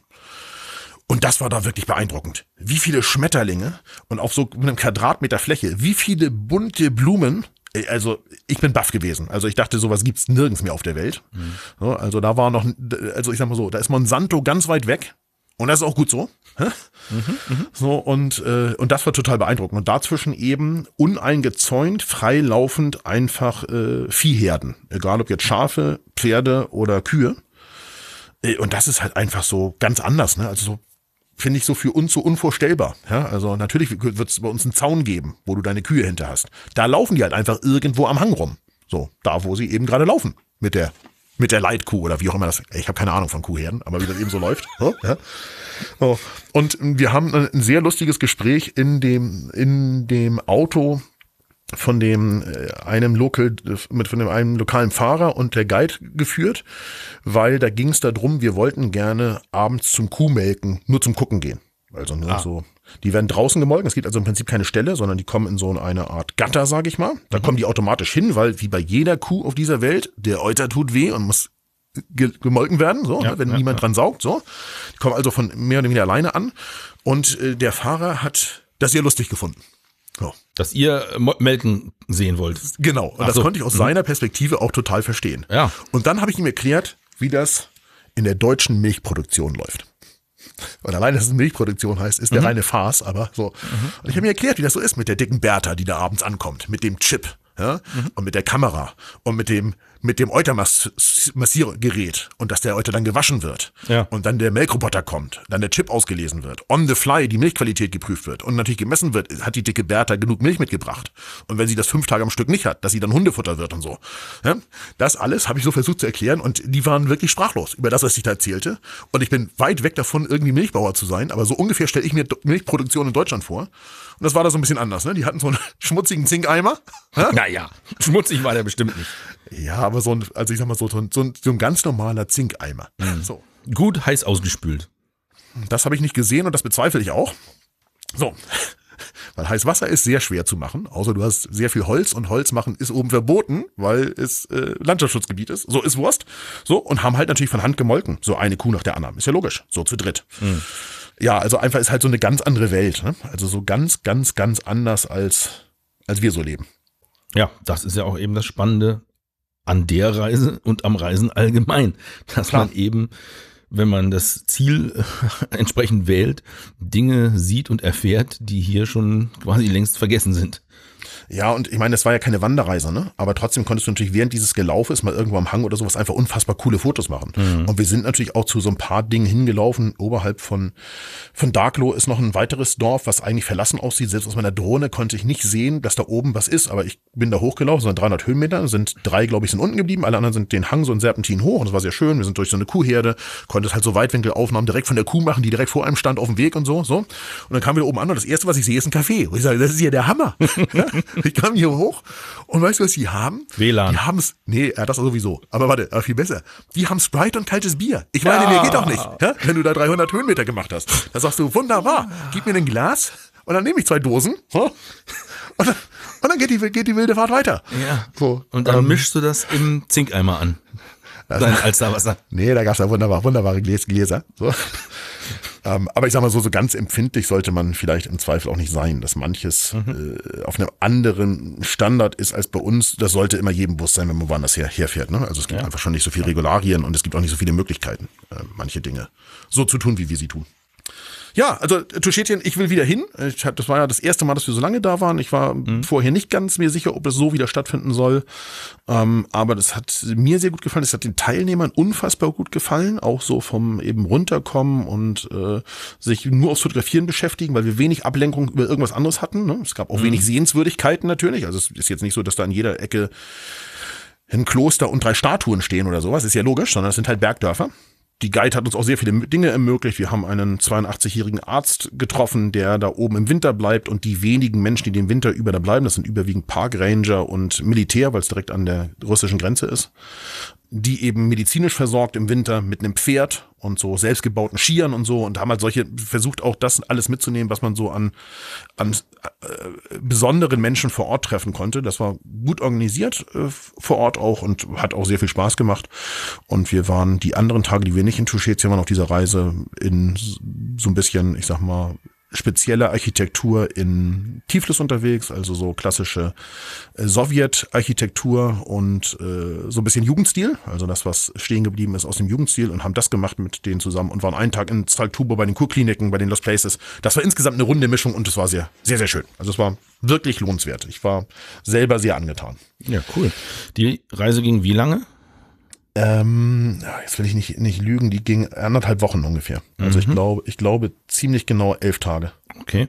Und das heißt, aus dieser Erfahrung heraus ist jetzt bei dir schon ein Entschluss gereift, die Reise zukünftig immer oder zumindest Ja. nochmal in dieser Ja. Länge anzubieten? Ja, auf jeden Fall, auf jeden Fall. Gen genau so. Und wir haben nur eine Sache hinzugenommen, die war offiziell bei, in diesem Jahr nicht im Programm, weil da hatten wir einen Tag ein, eigentlich Lost Place in ähm, Tiflis vor.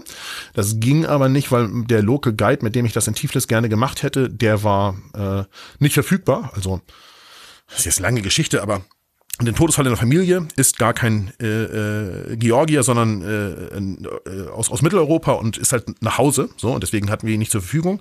Und dann haben wir kurzfristig entschlossen, dass wir nach Zaltubo fahren.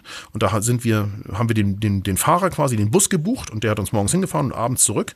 Äh, das habe ich jetzt erweitert, dass die Guide da im nächsten Jahr auch mitkommt. Das hat den großen Vorteil, dass wir in den Kurkliniken noch mit dem einen oder anderen sprechen können und du hast eine Übersetzung dabei. Das ist zwar oft gar nicht nötig, weil und in diesem Jahr war es besonders nicht nötig, weil wir eben nicht in Wohnzimmer reingegangen sind zum Kaffee trinken.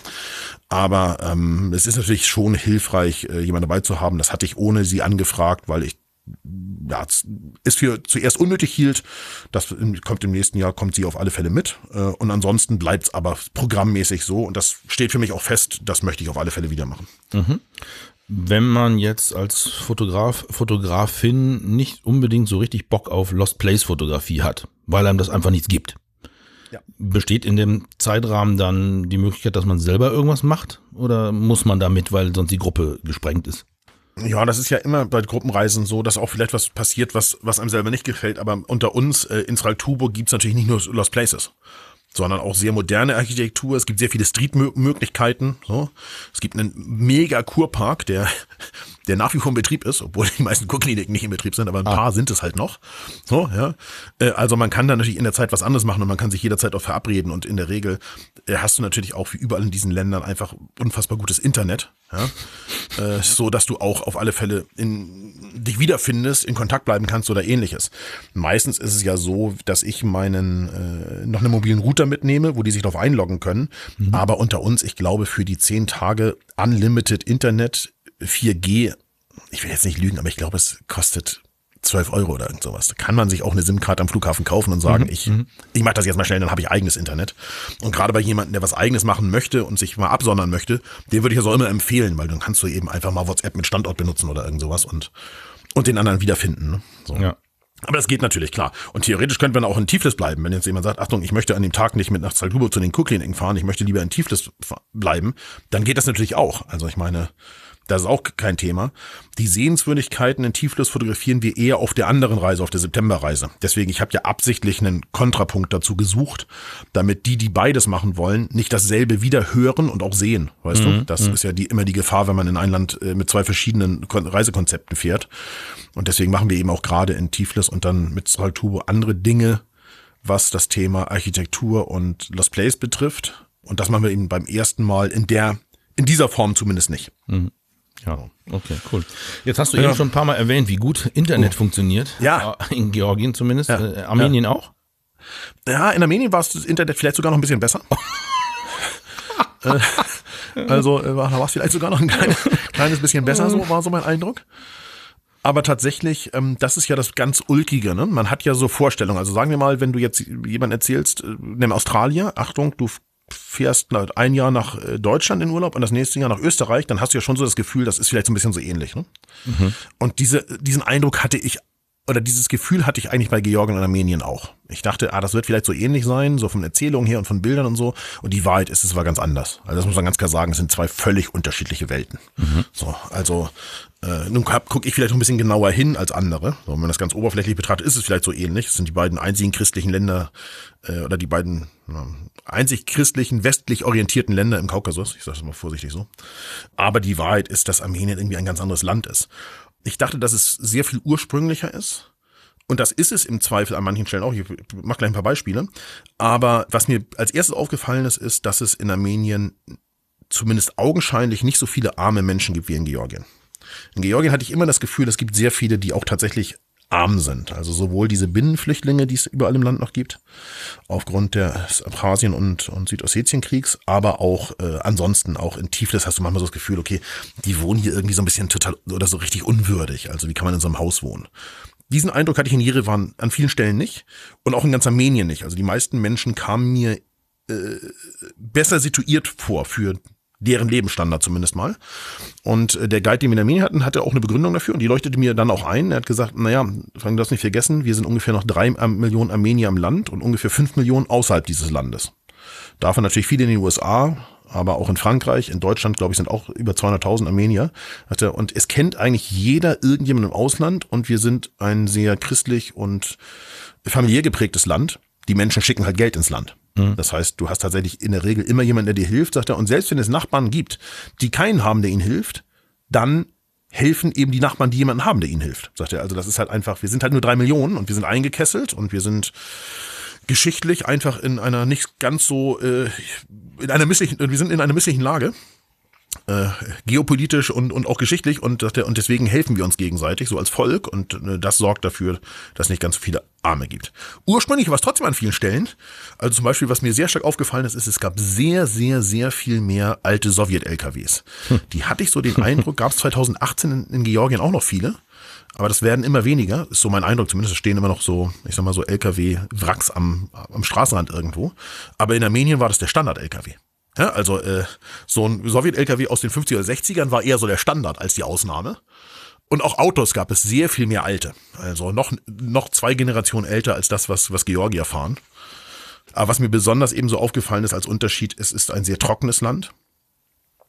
Ähm, es ist sehr, sehr steppig, sage ich mal. Es, mhm. ist, es wirkt, sieht an vielen Stellen richtig, so richtig aus wie, wie Steppe. Und an äh, manchen Stellen sieht es so aus, dass ich immer wieder gesagt habe, so hätte ich mir den Hindukusch vorgestellt in Afghanistan.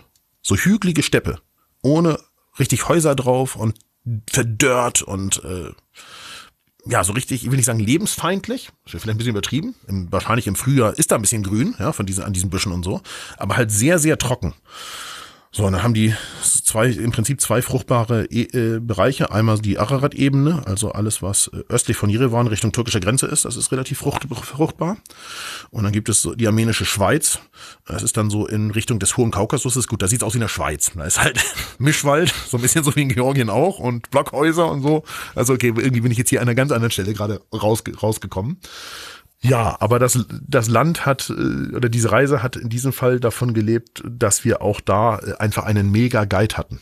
Also, wenn ich wieder nach Armenien fahre, was ich plane, dann nur mit Aramais. So wie ich nur noch nach Georgien mit Katja fahre. Mhm. Weil das einfach, die sind auch Gold wert dabei bei diesen Reisen. Das, äh, das ist mir nie so richtig klar gewesen, weil wir tatsächlich in Georgien auf den Reisen davor Guides hatten, die, ich will nicht sagen, dass sie desinteressiert waren, das stimmt nicht. Aber die waren weniger bemüht, als die beiden es waren. Und, äh, und äh, ich habe in Armenien über Armenien innerhalb dieser zwölf Tage mehr gelernt, als ich über Deutschland weiß. Und ich dachte, ich bin über Deutschland gut informiert. Also mhm, ich, mhm. ich habe natürlich auch vieles wieder vergessen, klar, mittlerweile. Aber ich habe so viele Sachen gewusst, ja, dass ich gedacht habe, das kann doch nicht sein, dass ich diesen ganzen Kram hier weiß, weil der einfach sehr viel Dinge vermittelt hat, ohne dass es nervig gewesen wäre. Ja, es war jetzt nicht aufdringlich oder er hat gedacht, oh, jetzt hör mal auf zu sappeln. Äh, jetzt habe ich wirklich die Schnauze voll von dem, was du da alles erzählst. Sondern ja, das kann ja auch passieren, wenn ja, du ja, tagelang ja. Bescheid wirst. Mhm. So, sondern es waren wirklich hilfreiche Informationen einfach dabei. Weißt du, es war auch manchmal was dabei, da hast du halt auch ein bisschen dann woanders hingehört. Das ist auch ganz normal und auch okay und auch sicher auch für ihn okay gewesen.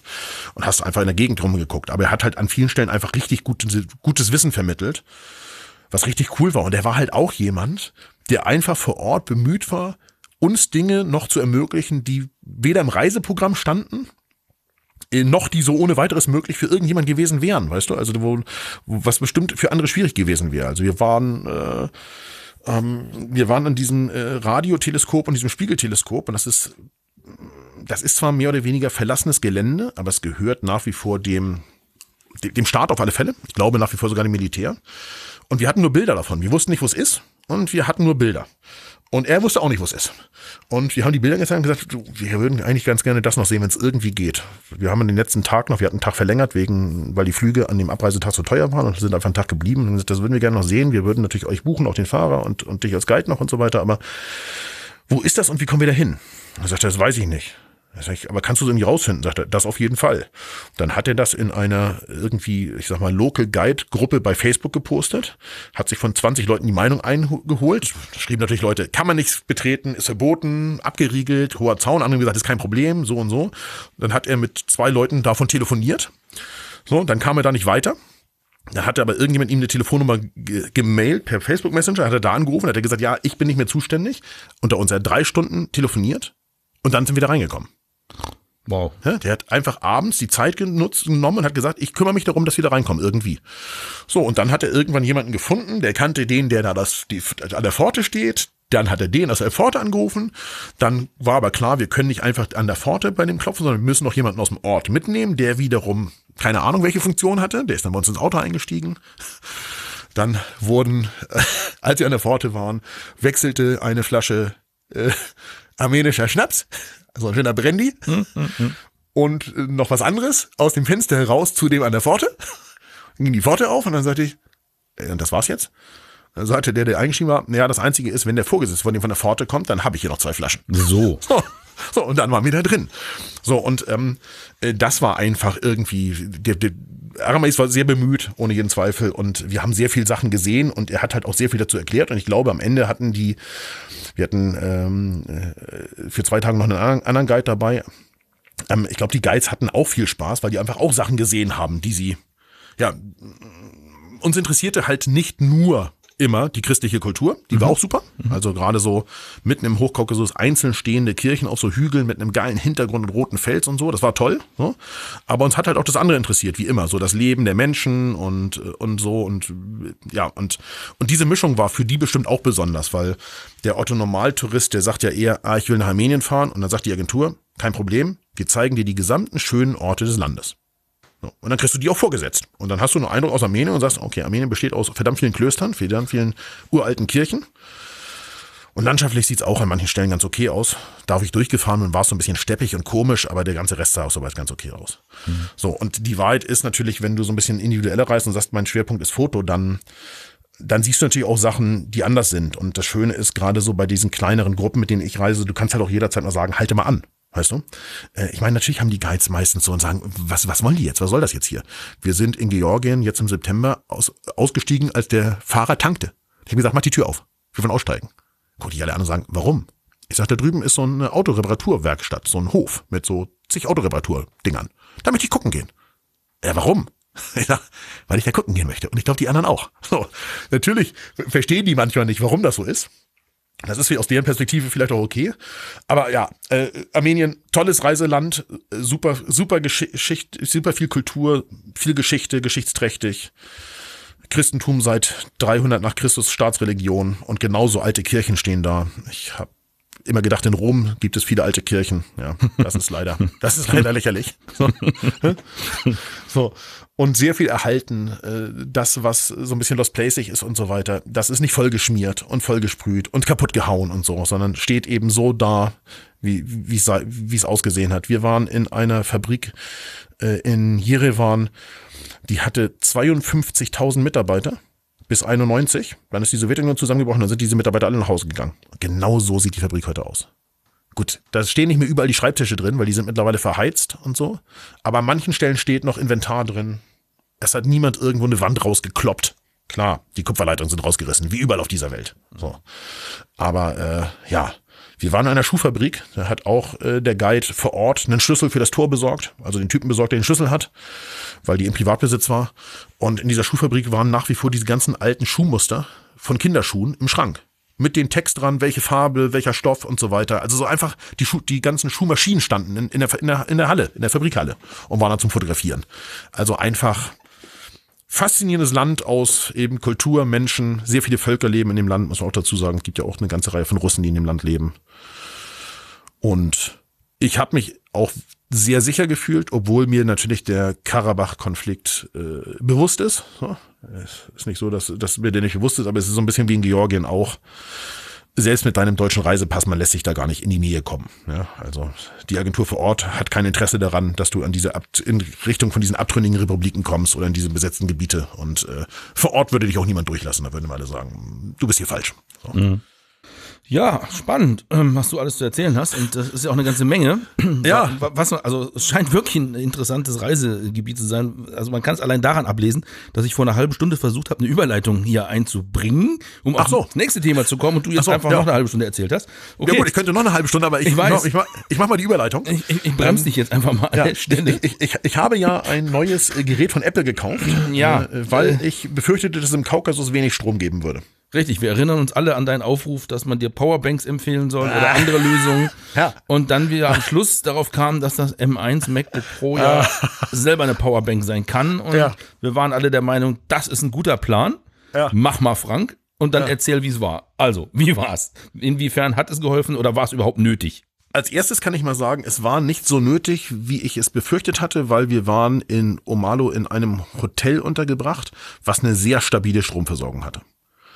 Soll heißen, die, die, die, die, die Akkus, die die hart hatten, haben dafür gesorgt, dass selbst wenn wir nachts die Sachen auf unseren Zimmern angeschlossen hatten, wir haben nicht übermäßig jetzt absichtlich Strom verbraucht und keiner hat geföhnt und so, ist klar, ne? So. Oder, oder hier äh, das, Tauchsieder. das elektrische äh, Kaminfeuer angemacht. Ja, genau. Oder, oder hier Tauchsieder in den Zahnputzbecher gesteckt. Also das haben wir natürlich alles vermieden.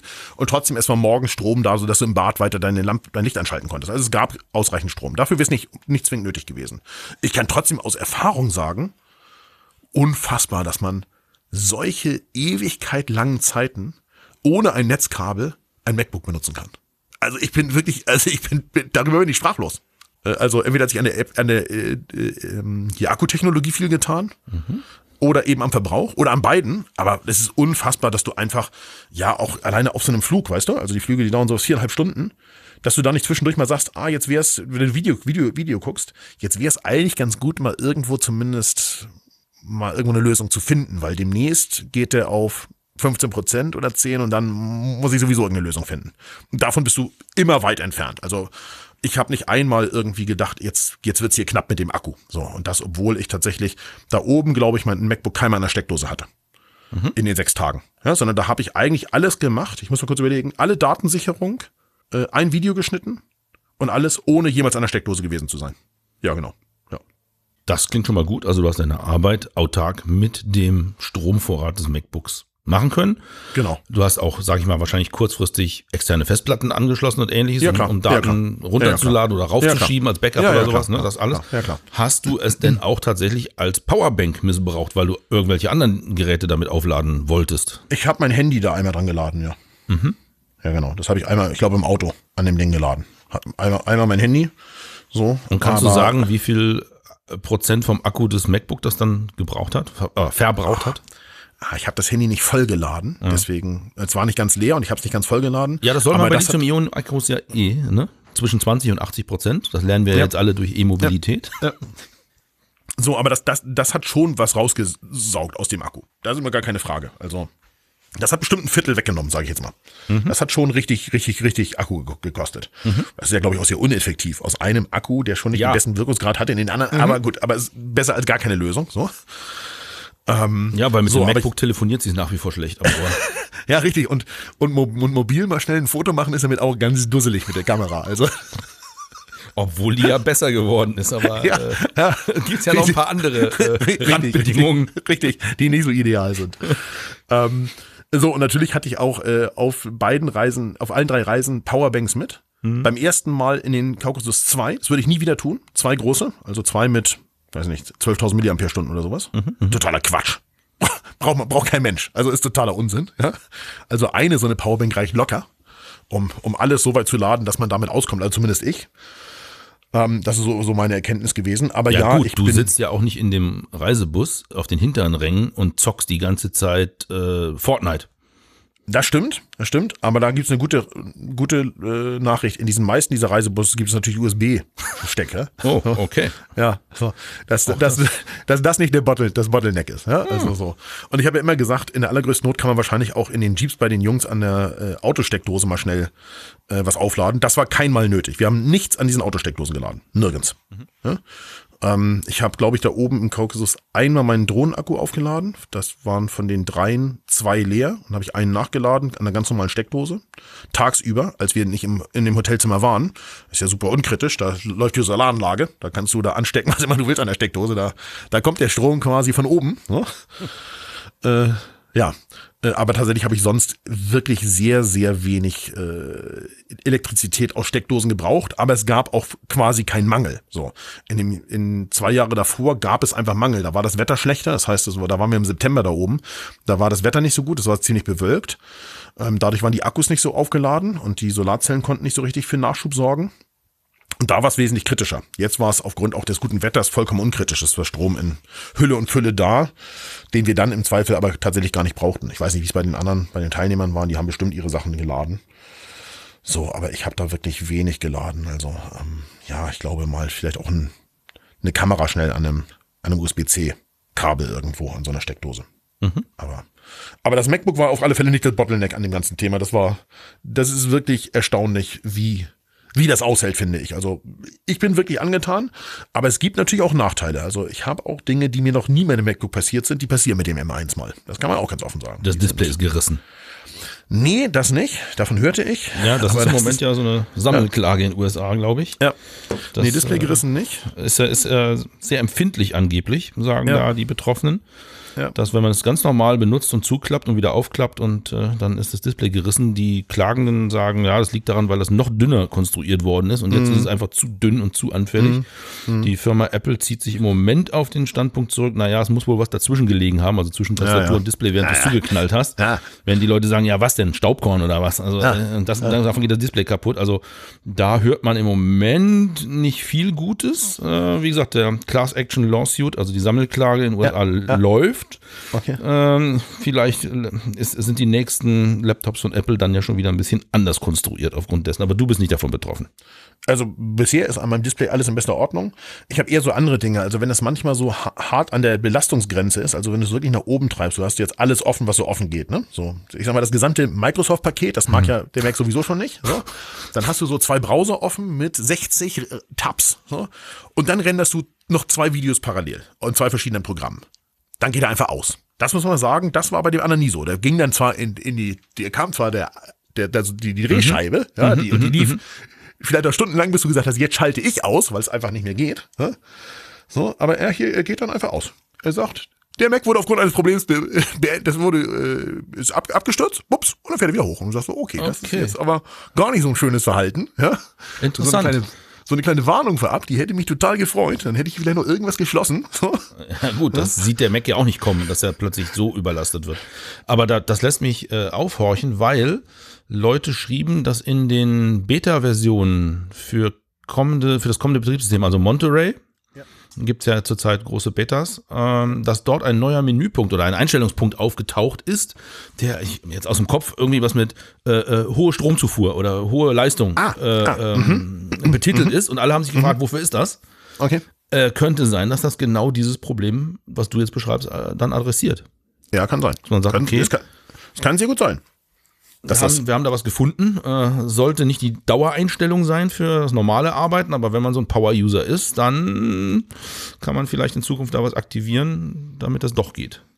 Ja, ich habe einfach so, also mir ist, mir ist klar, wo das passiert, ne? Also ich weiß das ziemlich genau, wann das passiert. Mhm und äh, vermeide das halt einfach jetzt, ne? Und sage, okay, das muss ja auch nicht sein, das ist ja auch totaler Bullshit, muss man mal dazu sagen, alles mhm. an so einem Rechner offen zu haben. so, das, das alleine, das, alleine das ist dumm.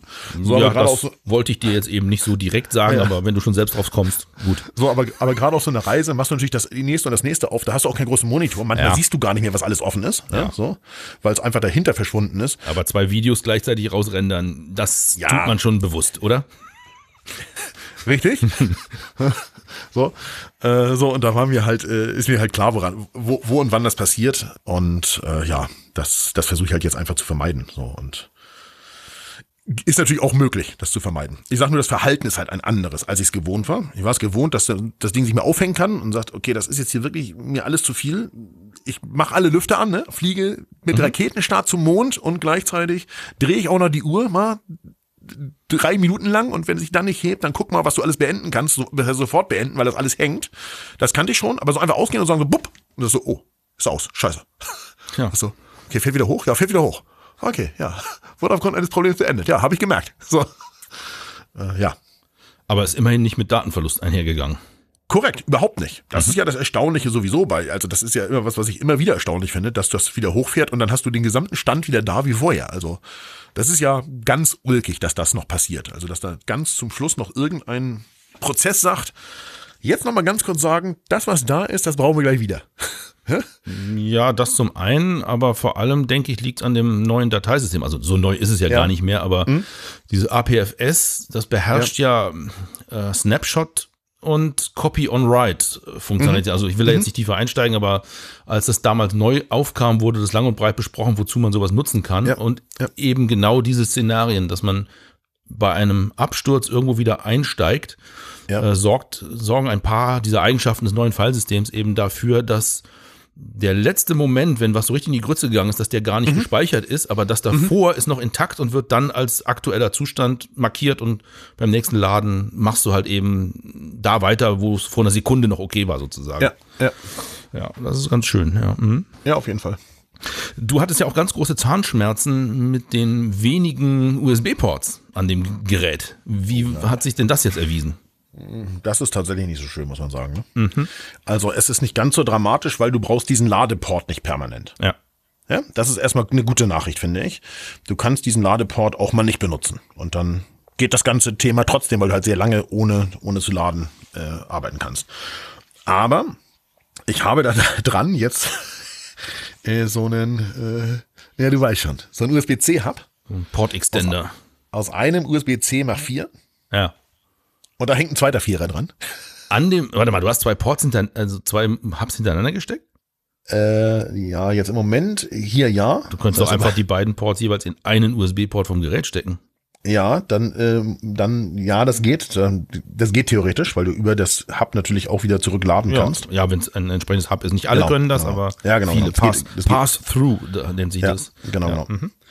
Ich kann aber so viel sagen, und das ist etwas Besonderes. Du kennst ja diese Schwierigkeiten, die ich hatte mit dem ähm, Intel MacBook, als ich mal zwei Monitore per USB-C angeschlossen hatte mhm. und eben auch diese Hubs. Die hatte ich auch schon, als ich das andere MacBook in Betrieb hatte. Mhm. Wenn ich die zwei Monitore angeschlossen habe oder diese, einen von diesen Hubs, dann hat die, der Mauszeiger, wenn ich das ihn auf dem Trackpad benutzt habe, so alle drei bis vier Sekunden mal gehakt. Ganz mhm. kurz, für mhm. so einen Millisekundenbereich und dann ging es weiter. Was natürlich Arbeiten unmöglich macht. So, ist ja klingt, der Grund gewesen. Klingt nicht doll, aber ist, wenn man es mal hat, wirklich sehr nervig, ja. Mhm. Total übel. Ja. Das ist ja der Grund, weshalb hier dann irgendwann der ViewSonic Breitband Monitor hingekommen ist. Das ist mhm. der eigentliche Grund ja gewesen. Ja. So, das kann ich hier alles sagen, ist hier alles passiert. Das passiert hier alles nicht mehr. Mhm. Da kannst du diese Hubs anschließen, so viel du willst und Monitore, als würde es keinen Morgen geben. Ja, warte, der, mehr als einen externen kannst du ja gar nicht betreiben. Also erzähl ja, doch nichts. Ja, so, aber das läuft alles, das läuft alles problemlos hier. Mhm. Ganz ehrlich, das läuft wirklich absolut reibungslos und, und das ist hier eher so ein Billig-Hub, die ich hier benutze. Mhm, mh. So, und das funktioniert wunderbar. So. Also insgesamt, sage ich mal, bin ich zufrieden. Schön. Und mich hat auch noch keiner gestört, dass es 13 Zoll ist. Das hatte ich ja auch zuerst gedacht. Das wundert mich sehr. Das kann ich auch schon mal sagen. Das hat mich noch nicht ein einziges Mal gestört. Im Gegenteil. Okay. Hast du denn den Trick benutzt, in Hotelzimmern den HDMI-Stecker für den großen Fernseher zu benutzen? Kein Mal. Dein nein, Video kein, mal anzugucken nein, oder sowas? Nee, nein, kein einziges Mal. Okay. Also ich hatte auch keine Zeit, um in, in einem, irgendeinem Hotelzimmer ein Video zu gucken. Also, ja, du nimmst dir die Zeit halt nie. Okay. So, richtig. Das ist so. ja ein anderes Thema. Aber, aber ist natürlich vom Transportaspekt ist das ideal. Er passt mega in meine F-Stop-Rucksäcke rein, ist viel, viel weniger sperrig. Mhm. In dem Think Tank äh, Trolley passt er viel besser rein. Ja, da hat der 16 Zoll auch reingepasst. Aber natürlich aufgetragen. Sowohl in der Dicke als auch in der Breite und in der Höhe da oben rausgeguckt ein Stück. Das ist alles vorbei. Wunderbar. Und auf dem Monitor kann ich genauso Sachen bearbeiten wie vorher. Also da mhm. fehlt, fehlt mir nix. Äh, ich habe auch vorher nicht drei Sachen nebeneinander gelegt, weil dann ist es bei mir auch das 16 Zoll schon zu klein. Deswegen habe ich hier diesen riesen Breitband-Monitor äh, am Schreibtisch stehen. So, und da mache ich halt das Fenster auf, was ich gerade benutze. Und das benutze ich. So. Und das geht wirklich bei 13 Zoll quasi genauso gut wie bei 16 Zoll. Stört mich kein bisschen. Im Gegenteil, ich finde die Größe einfach richtig geil jetzt. Das sieh mal an. Das erstaunt mich jetzt fast am meisten, aber gut. Ja, zumal ich ja der mit dem großen Telefon bin. wie wir beide wissen. Das liegt ja nur an den Augen. Äh, aber trotzdem, also bei mir ist ja so, ich, ich arbeite ja noch mit dem Intel-basierten MacBook Ja. Pro, also Ja. deinem Vorgängermodell. Ja. Und bei mir läuft tatsächlich auch noch macOS, ich glaube 11, nee, nicht mal 11, 10. 10 Mhm. ist es. Ja. Äh, weiß gar nicht, wie der korrekte Name dafür ist. Nicht das mit der Insel, äh, das davor. Catalina? Nein, eben nicht Catalina. so. El Capitan? Keine Ahnung, wie sie. Also äh, sehr Ja. altes Betriebssystem auf Ja, jeden Fall. ja, ist klar. Äh, und so langsam wird's unbequem, weil die Aktualisierung für die ganzen Apple-Produkte, die werden jetzt nur noch angeboten, wenn man mindestens Catalina, also äh, 1011 betreibt oder natürlich Big Sur, also 1012 am liebsten. Und äh, ich bin jetzt kurz davor, dass ich gesagt habe, okay, ich habe jetzt eine Woche Zeit. Ich glaube, ich mache mal das Upgrade auf den Rechner drauf. Ja, allerdings erst, jetzt- nachdem jetzt hier der er Podcast produziert ist. Jetzt wird er verrückt. Weil, ja, ich weiß ja schon, dass einiges von Audio-Software so ein bisschen sehr betriebsabhängig, äh, betriebssystemabhängig ist und empfindlich. Aber ich habe inzwischen fast alle hardware-nahen Sachen auf andere Rechner oder andere Lösungen ausgegliedert und jetzt mal gucken, ob ich mich jetzt endlich an das Upgrade traue und wie ich dann mit dem modernen Betriebssystem zufrieden bin. Die moderneren. Und falls ihr also in den nächsten acht Wochen keine Fotophonie hört, dann wisst ihr, woran es liegt. Da liegt es daran, dass der Frank schon wieder verreist und natürlich auch daran, dass Dieter was ganz Verrücktes gemacht hat. Ja, einfach mal ein Betriebssystem-Upgrade versucht hat. Dann ist das ziemlich in die Hose gegangen. Ich hoffe aber, dass es glatt geht. Ja, das hoffe ich natürlich auch. Für dich natürlich auch. Ja, also das ist so die nächste Herausforderung, was hier so IT-Equipment in meinem Hause angeht.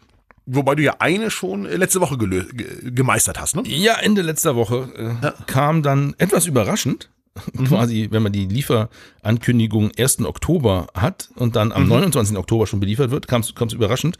Ich habe mir tatsächlich das neue iPhone 13 Pro gegönnt, weil, naja, das alte iPhone, das ich habe, war ein 8 Plus oder ist ein 8 Plus, ich habe es ja noch, es liegt ja hier noch neben mir. Ja. Und ich dachte mal so, ja, zwei Generationen übersprungen, jetzt könnte das Update mal wieder ganz gut tun.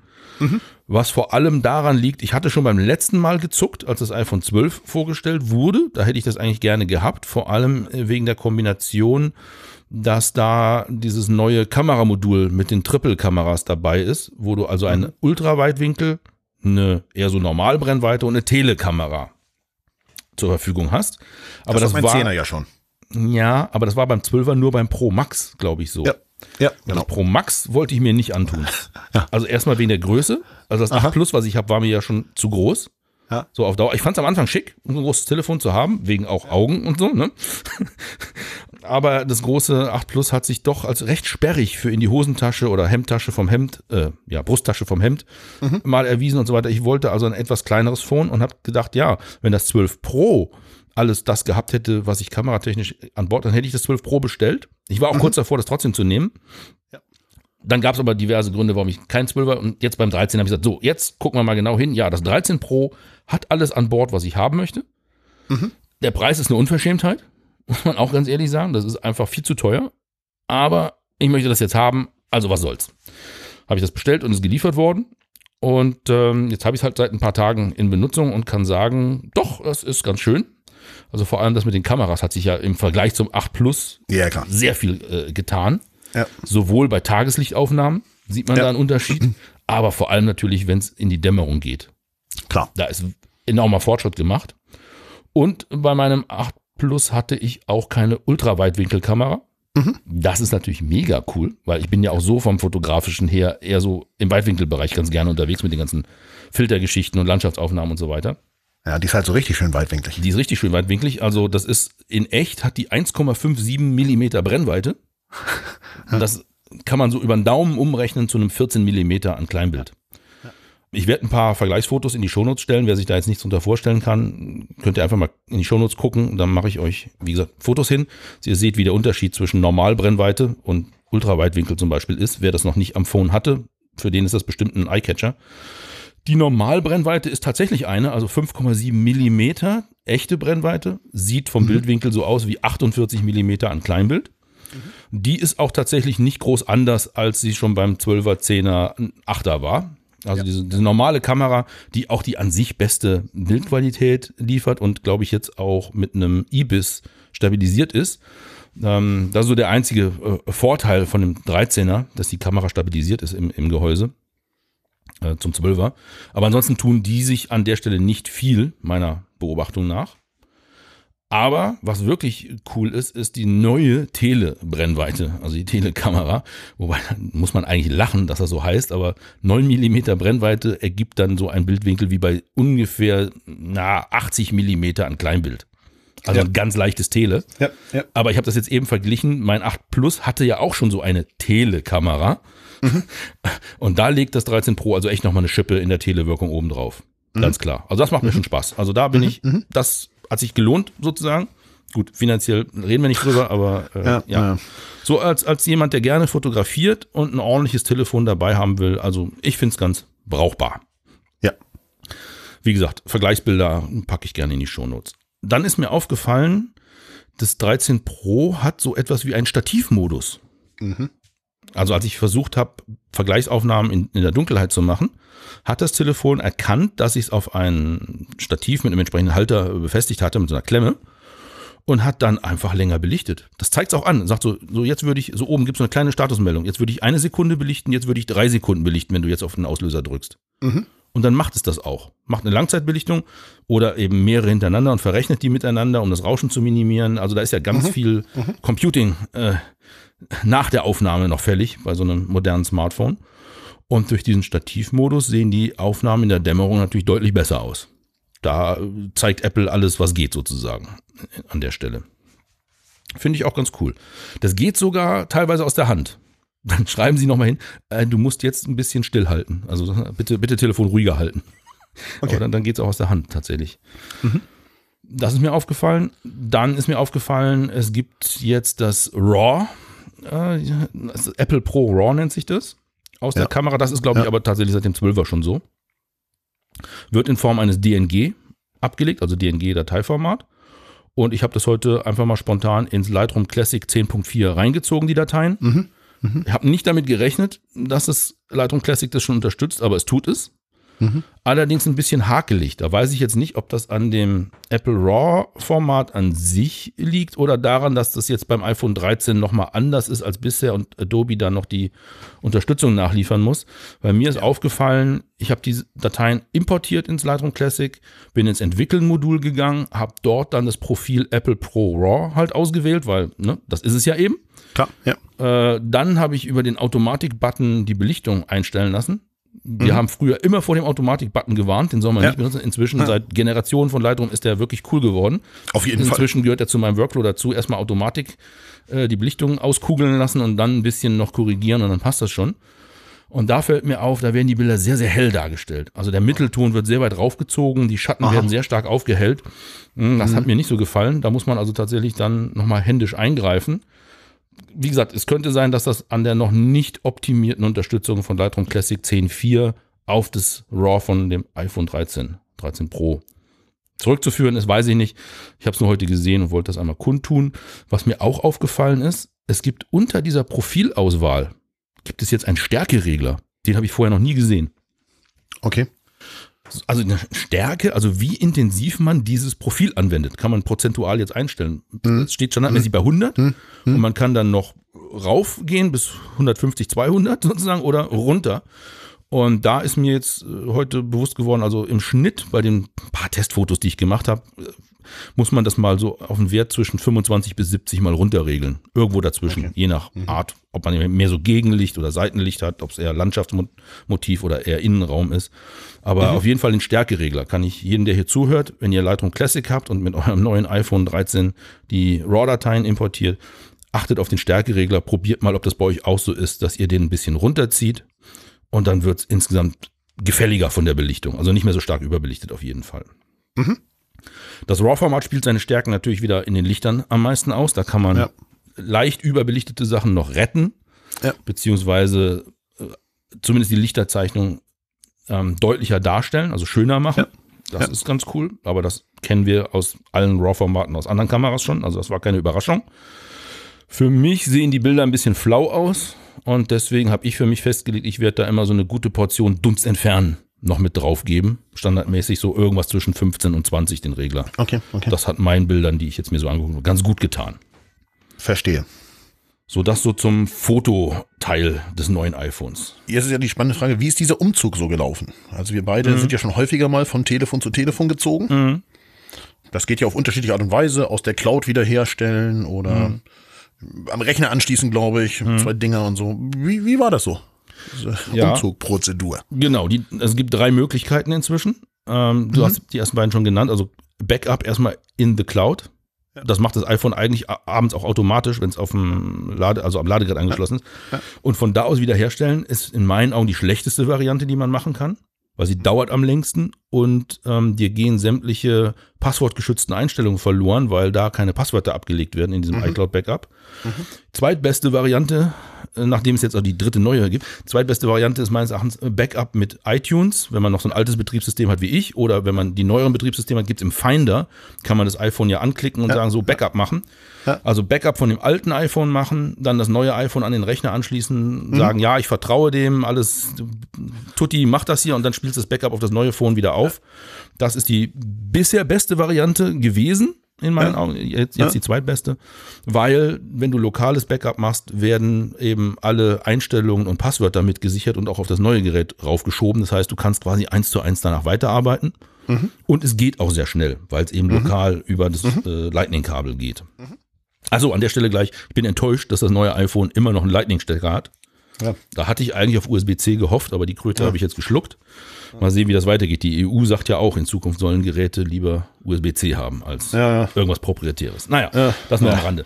So, die dritte Version, die es jetzt seit neuestem gibt, das war mir gar nicht bewusst, aber sie funktionierte auch schon mit meinem iPhone 8 Plus. Okay. Es gibt eine Direktdatenübertragung zwischen den beiden Geräten.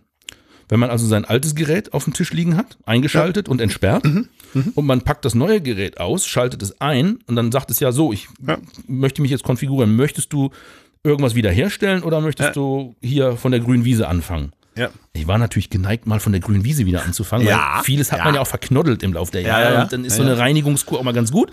Aber ich dachte so, warte mal, das Ding bietet an, von einem alten Gerät die Daten direkt zu übernehmen? Ja. Ich hatte das Backup natürlich schon gemacht lokal und wollte eigentlich jetzt den. Lightning-Stecker anschließen. Und dann sagt das neue. Telefon, hier Datenübertragung möglich von dem alten Gerät. Ich habe das gefunden, das ist in der Nähe. Äh, willst du das direkt übertragen? Mhm. Äh, klar. So, und dann muss man halt für Strom sorgen, aber man muss die beiden Geräte nicht mit einem Kabel koppeln oder sowas. Nee, nee, Es klar. müssen nur beide genug Strom haben. Und dann sagt man, ja, mach mal Datenübernahme. Und dann sagt es, ja, beide Geräte jetzt bitte immer in der Nähe nebeneinander behalten. Ja. Ich weiß nicht, ob da eine direkte 1 zu 1 WLAN-Übertragung dann zwischen den beiden Point-to-Point stattfindet oder ob die über den WLAN-Router äh, sich sehen. Keine Ahnung, wie das läuft, aber ich tippe mal auf WLAN. Auf jeden Fall geht das auch relativ zügig. Ja. Also ich habe ähm, etwas, also ich habe ungefähr 140 Gigabyte Daten an Fotos, Videos und sonstigem Zeug auf dem alten Telefon gehabt und eben ein paar Apps. Und das wurde in etwas über einer Stunde übertragen. Mhm. Das halte ich für einen ganz guten Zeitwert. Ja. Weil die Alternative wäre ja, Backup von dem alten Phone machen, dann das Backup von dem alten Phone auf das neue Phone aufspielen, überleiten. Das dauert, glaube ich, ungefähr genauso lang, wenn man das macht. Mhm. Hin und her. So, aber das war ganz cool. Und er hat auch alles übertragen. Soweit. Also am Anfang sah es äh, sehr komplett Sehr aus. gut aus? Ja. Ja. Aber Aha. dann kommen die Kleinigkeiten Ja, ich die kenne die leider schon. doch nicht übertragen sind oder nicht so richtig. Also zum Beispiel wurde übertragen, dass ich natürlich äh, FaceTime benutze und wie meine Apple ID ist. Ja, klar. Und es wurde auch die Telefonnummer von meinem alten Telefon übertragen, die auch auf dem neuen dasselbe ist, weil da habe ich eine entsprechende SIM-Karte, so ein Multisim von meinem Provider, da habe ich dieselbe Telefonnummer weiterhin. Klar. Und äh, hätte da jetzt eigentlich auch per FaceTime gerne über die Telefonnummer erreichbar sein wollen auf dem neuen Telefon. Da sagte dann aber das Betriebssystem, selbst nach mehreren Neustarts, äh, FaceTime äh, kann ich nicht aktivieren. Geht irgendwie nicht. Sorry, probier später nochmal. Sag, Ja, später nochmal, später nochmal. Also, Was soll sich denn da ändern, deiner Meinung nach? Okay, ich habe es ein paar Mal probiert, es wurde nicht besser. Ist klar. Auflösung des Ganzen ist, man muss auf dem alten Telefon in die FaceTime-Einstellung gehen und dort das FaceTime über die Telefonnummer als Kennung abschalten. Mhm. Offensichtlich geht es nur mit einem Telefon zur Zeit oder die Aktivierung kann nicht erfolgen, wenn Ja. schon ein anderes Telefon. Ja. Weil nämlich jetzt im Nachgang geht's doch auf beiden Telefonen über die Telefonnummer. Also äh, war so ein bisschen unklar an der Stelle die Lage. Also über diese FaceTime-Geschichte kann man stolpern. Dann ist eben äh, auf dem alten Telefon FaceTime abschalten, auf dem neuen konfigurieren.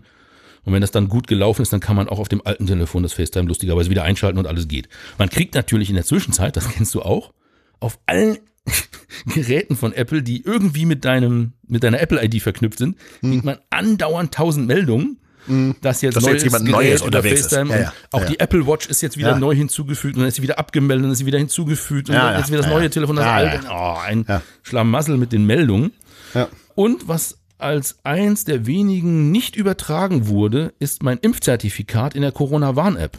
Ach, was? Das ist weg. Oh, okay. So, gut, ich habe natürlich den Lappen hier noch, den Papierlappen mit dem Ja, ja. QR-Code. Also ich werde das jetzt Ja, ja. einfach neu anlegen. Ja. Aber alle anderen Dinge, wie äh, der geheime Schlüssel, den man im Messenger ja benutzt bei Facebook oder Signal, Ja. was ja auch eine verschlüsselte Kommunikation klar. ist, und so weiter, das alles wurde übertragen. Das läuft alles wunderbar. Komisch. Nur das Covid-Zertifikat, das nicht. Naja. Meine ganze Wallet ist übertragen worden. Ich musste nicht eine Kreditkarte neu anlegen oder äh, Kundenkarten, die da drin liegen oder sowas. Nee, alles, alles direkt mit rübergegangen. Das war ziemlich cool. Was ich auch cool finde, ist, dass die iPhone 13, das steht, glaube ich, nirgendwo oder wird gar nicht so groß erwähnt, die iPhone 13 haben jetzt die Möglichkeit, zwei SIM-Karten zu benutzen. Jetzt wirst du sagen, ja, das konnte das 12er auch schon. Ja. Beim 12er ist es eine eSIM und eine Hardware-SIM. Ja. Beim 13er kannst du zwei eSIMs einbuchen. Oh, okay. Mhm. Okay. Oder eine eSIM und eine Hardware-SIM gleichzeitig. Also das heißt, du kannst Okay. unter zwei verschiedenen Telefonnummern dein Telefon betreiben Ja, ja. und es können zwei eSIMs sein, also virtuelle SIM-Karten, die euch der Mobilfunkbetreiber spontan zur Verfügung stellt, weil ihr müsst nicht in den Shop rennen, nicht irgendwas abholen, ihr müsst nichts mit der Post geschickt bekommen. Also eine eSIM ist echt eine praktische Sache. Ja. Und ich war da auch äh, frohen Mutes, weil mein Provider sagte so, ja, beantragen kannst du hier, also im, im Web, in der Ja. Weboberfläche, beantragen eSIM, klick, klick, klick. Dann musste ich mich noch einmal verifizieren. Dann hieß es so, ja, alles klar, eSIM wird für dich generiert. Und dann kriegst du eine E-Mail, da ist ein QR-Code mit drin. Dieser QR-Code ist im Prinzip sozusagen der Zugangsschlüssel für die eSIM. Diesen QR-Code musst du mit dem neuen Telefon mit der Kamera einmal abscannen. Dann konfiguriert sich das Telefon so, als ob du eine Hardware-SIM reingeschoben hättest in das Telefon. Mhm. Und diese SIM-Karte musst du genauso, also eine elektronische SIM-Karte musst du genauso aktivieren wie eine Hardware-SIM-Karte, die du per Post Ja. geschickt hast. Du musst also wieder in die Weboberfläche von deinem Provider und sagen, so, ich habe die SIM jetzt, ich würde sie jetzt gerne aktivieren. Dann kriegst du eine SMS geschickt mit einem weiteren äh, kleinen Codeschlüssel sozusagen, den kannst du abtippen, das sind sechs, sechs äh, Ziffern lange Zahlenfolge, tippst du ab und dann ist die äh, auch schon freigeschaltet. Zumindest heißt es das auf der Webseite. Achtung, wir haben die jetzt aktiviert, kann bis zu fünf Minuten dauern, bis sie dann auch im Netz wirklich verfügbar ist. Okay. Mhm. Was ich ziemlich komfortabel finde. Ich meine, so schnell hast du noch nie ein Telefon in Bet- Betrieb genommen Nee, mit einer. SIM-Karte. Ja, Mega. Also schön, dass es die Technik gibt und ich hoffe, hoffe dass die verbreitet sich. Allein in meinem Fall hat es jetzt leider nicht fünf Minuten gedauert und ich war dann ziemlich Ah. hektisch irgendwann, weil ich habe es immer wieder probiert. Warum habe ich kein Netzzugang? Warum geht das nicht? Ja, Also es hat dann doch äh, über zwölf Stunden gedauert. Oh, okay. Aber dann war sie aktiviert. Also am nächsten Okay. Morgen. Okay, verstehe. Das hat also auch funktioniert. Aber ESIM, gute Sache. Daumen hoch. Ja, sehr schön. So, dann ist ja noch das Thema, sobald man ein neues Telefon hat, braucht man noch was. Nämlich eine Hülle drumrum. Ja. Weil wir wissen alle, in den ersten Stunden, wo man was neu hat, fällt es am meisten runter. Und dann ist es auch gleich kaputt. Ah, ganz schlecht. Also habe ich gesagt, ich brauche eine Hülle und habe die auch schon rechtzeitig bestellt, damit die Ja. auch möglichst zeitgleich Ja. ankommt. Gut, da hat DHL auch noch ein bisschen mitgeredet und gesagt, nee, kriegst du nicht am selben Tag, kriegst du erst morgen. Naja. Hab ich gesagt, das ist, ja, ist ja super, jetzt passiert genau das. Ne? Du packst das neue Gerät aus, weil man kann ja nicht warten, bis die Hülle da ist. Will ja schon konfigurieren und machen und tun. Mir wird es garantiert in den ersten 24 Stunden runterfallen. Ja. Nee, ist zum Glück nicht passiert. ja, doch, es ist einmal runtergefallen, aber es gab keinen Schaden. Sagen wir mal Ah, so. guck mal. Holzfußbo Holzfußboden ist eben doch besser als Fliesen. Auf jeden Fall. So, äh, und ich habe eine Hülle gefunden, die mir Ja. gut gefällt. Also es gibt ja schon viele im Angebot. Aber ich weiß nicht, wie es dir geht. Die meisten sind ja so Silikonhüllen. So ein bisschen schwabbelig, zieht man Ja. so drüber. Ja. Ja, die machen bestimmt ihren Dienst. Also die schützen das Phone vor Beschädigung. Ja. Aber ich finde diese Silikonhüllen suboptimal, wenn man das Telefon irgendwie in die Tasche schieben will. Weil die bremsen unheimlich. Auf jeden Fall. Ich, Ich benutze- ich mag ich lieber benutze- so Polycarbonathüllen, Ja. die ein bisschen ich benutze, glatt sind. Genau. Die benutze ich seit Ewigkeiten, sage ich jetzt mal vorsichtig. Mhm. Ich würde sagen seit iPhone 7 oder sowas. Ja. Und zwar fast immer dasselbe. Ich benutze Rhino Shield Hüllen. Mhm. Kann auch so schön zusammenbasteln in allen möglichen mit hinten geschlossen, was drüber oder nicht, oder nur eine Panzerfolie oder nur einen Rahmen drumherum und so weiter. Ja. Und da ich ja einmal, einmal so eine Hülle nicht drum hatte, einmal, und da war ja noch das letzte iPhone, ich weiß nicht mehr welches es war, acht oder was es war, zerstört habe. Ich weiß nicht, wie oft mein Zehner runtergefallen ist mit dieser Rhino Shield Hülle und vor allem, wie die Hülle aussieht. Die Hülle sieht schlimmer aus als das Telefon. Viel schlimmer. Ja. Das Ding ist so oft aus dem Bus gefallen, ja, weil ich es auf dem Schoß liegen hatte und ausgestiegen bin und dann plopp an der Tankstelle. Klonk, klonk, klonk, klonk, klonk, klonk. So. Genau. Das ist so oft runtergefallen, das geht auf keine Kuhhaut und ich bin wirklich heilfroh, das Ding da drum zu haben. Es ist immer heil geblieben und ich Ja. habe ja deine Hülle schon gesehen. Du hast ja auch sowas Hartes, Genau. Am, äh, überwiegend den Rand schützendes gekauft. Richtig. Jetzt gibt's ja noch einen Gruß hier an den Kollegen Harald, Harald Löffler. Ja. Der hat ja in der Ja. 195 der Fotophonie erzählt, wie ihm Ah. sein Telefon aus 70 Ja. Metern Höhe äh, die Klippen runtergefallen ist an so einem Berg. Ähm, das ist, glaube ich, auch ein iPhone 10 Ja. oder ein 12er, ich weiß gerade nicht genau. Aber wer, wer jetzt da Hüllen hat und denkt, ja, ähm, die Gehäuseform ist ja ähnlich, ich kann die alte Hülle für das 13er nehmen, tut das nicht, weil der Kamerabuckel ist nochmal deutlich dicker geworden und das ist was, was echt nervt, ehrlich gesagt. Also Apple, was habt ihr euch denn dabei gedacht? Also so ein riesen vorstehendes Objektivmonstrum da dran zu kleben an das Phone, das sieht nicht nur, Entschuldigung, aus, ja, das kippelt auch, wenn das Telefon auf dem Tisch liegt und zwar heftig. Also das ist nicht schön äh, und da braucht man halt spezielle Hüllen, die auch diesen Kamerabuckel nochmal absichern und da so eine große Lippe außenrum haben. Sieht ätzend aus, ganz ehrlich. Finde ich nicht schön, Ja, ja. aber lässt sich jetzt nicht ändern. Und da habe ich mir eine Hülle gesucht. Da hat der Designer mitgedacht. Der hat nicht nur diesen, diese S- Schutzlippe um den Kamerabuckel schön hoch gemacht, sondern er hat an den Ecken der neuen Hülle auch so kleine Standfüßchen mit integriert Okay. so dass das Telefon, wenn du es in der Hülle hast, auch wirklich plan, also gefühlt plan auf dem Tisch liegt Ja, und ja, nicht kippelt. Das fand ich schon mal eine schöne kleine Idee, mitgedacht. Es sind an der Seite links und rechts unten sind Ösen angebracht, so dass man da so einen kleinen, ja, so ein, wie, wie nennt man das eigentlich, so ein, so ein Ende von einem, von einem äh, Keylace durchziehen kann, so eine Schlaufe. Ja. So eine Kupplung. Ja. Bei Peak Design würde man Anker sagen. Äh, Ja, so ein Benzel halt. ja, so, so, so, so ein Benzel. So, ich habe ja mal was gebastelt, auch in der Fotophonie 195, habe The Loop genannt, also mit Klebeband, also wie man mit Gaffertape und einem Stück Geschenkband sein Telefon vorm Absturz sichern kann. Könnt ihr euch auch mal in den Shownotes von der 195 angucken. Das muss man mit der Hülle, die ich jetzt habe, nicht mehr äh, basteln, sondern kann man eben in die Ösen, die da dran sind, gleich was äh, anschließen. Und sie ist auch noch super günstig. Sie ist echt billig. Ich glaube 11 Euro. Ja, das ist natürlich wirklich richtig, richtig günstig, finde ich. Ja. So. Ich hoffe, sie schützt sein Telefon gut. Ja, das hoffe ich auch. Ich, ich kann mal sagen, warum ich die Rhino Shield Hüllen genommen habe. Weil ich so oft die SIM-Karte tausche. Ja. Weißt du? Weil ich das Ding aus der Hülle rauskriegen muss. Und bei diesen meisten Polycarbinathüllen, da presst du das Telefon beim ersten Mal mit Gewalt rein, klock, und dann ist es drin. Und bei diesen Rhino Shield Hüllen gibt's halt so eine zweite Polycarbonat, ich sag mal Lippe, die Ja. dieselbe Form hat wie die Hülle, die du von innen reindrückst. Und wenn du diese Lippe jetzt so mit einem Zeigefinger oder mit einem Fingernagel rausmachst, dann sitzt das in der eigentlichen Hülle ganz lose drin, dein Phone, und du kannst es ganz leicht rausnehmen. So. Und da ich häufiger daran muss, also bei jeder Einreise in irgendein anderes Land, so, ja, muss das Ding raus und neu rein, so, äh, bin ich da hängen geblieben und habe irgendwann gesagt, okay, ich habe irgendwo ein Review gesehen gehabt, wo die das sehr lange und sehr oft damit gemacht haben und hab gesagt, okay, das überzeugt mich, weil dann brauche ich nicht jedes Mal eine neue Hülle kaufen, weil die dann irgendwann ja ausgeleiert sind oder eben einfach kaputt brechen, wenn du die lange benutzt hast und dann versuchst du dein Telefon da über die Ecke rauszubiegen. Und zwischendurch hatten wir auch noch mal diese, hatten wir auch schon mal dieses Biegeproblem bei den Telefonen. Wir beide erinnern uns dunkel. Das war auch immer so, dass ich gesagt habe, ich möchte leicht rauskommen aus der Hülle. Und dieses Silikonzeug ist keine Alternative. Ich glaube, da sind wir beide uns einig.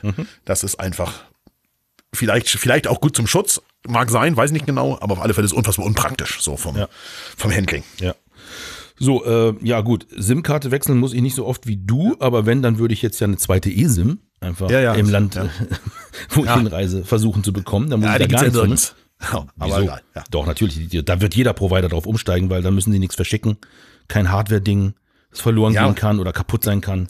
Ja, aber du verstehst das nicht. Wenn du als Tourist in so das Land kommst, dann, äh, dann verschicken die nichts. Du gehst am Flughafen hin und zeig, Mhm. die machen ein Foto von deinem, per von deinem Reisepass und du nimmst eine Ka- SIM-Karte und steckst sie irgendwo rein. Die, die sind weit weg von eSIM, glaube ich, da. Mhm. Naja. Also zumindest, zumindest bei so 30 Tage geltenden Karten, die man ja, Ja. normalerweise als Tourist kauft. Aber ist Wurst, ja. Wie also dem auch sei, ja. äh, dieses, dieses äh, Gehäuse, was ich da jetzt drumrum habe, ähm, lässt sich relativ gut, also das Telefon lässt sich gut raus und wieder reinstecken, Okay. habe ich das Gefühl. Ja, okay. Also ich habe Sehr da gut, ja. Wenig Gefummel. Und es ist auch nicht Okay. so dieses heftige Klock, bis es drin ist, aber Ja, okay, okay. Hm? so, wer sich jetzt fragt, worum geht's hier eigentlich, das ist ein, äh, eine Hülle, die heißt äh, von, äh, offensichtlich von der Firma Rinke, Ja. also R-I-N-G-K-E, Rinke. Okay. Und okay. ist das Modell Onyx.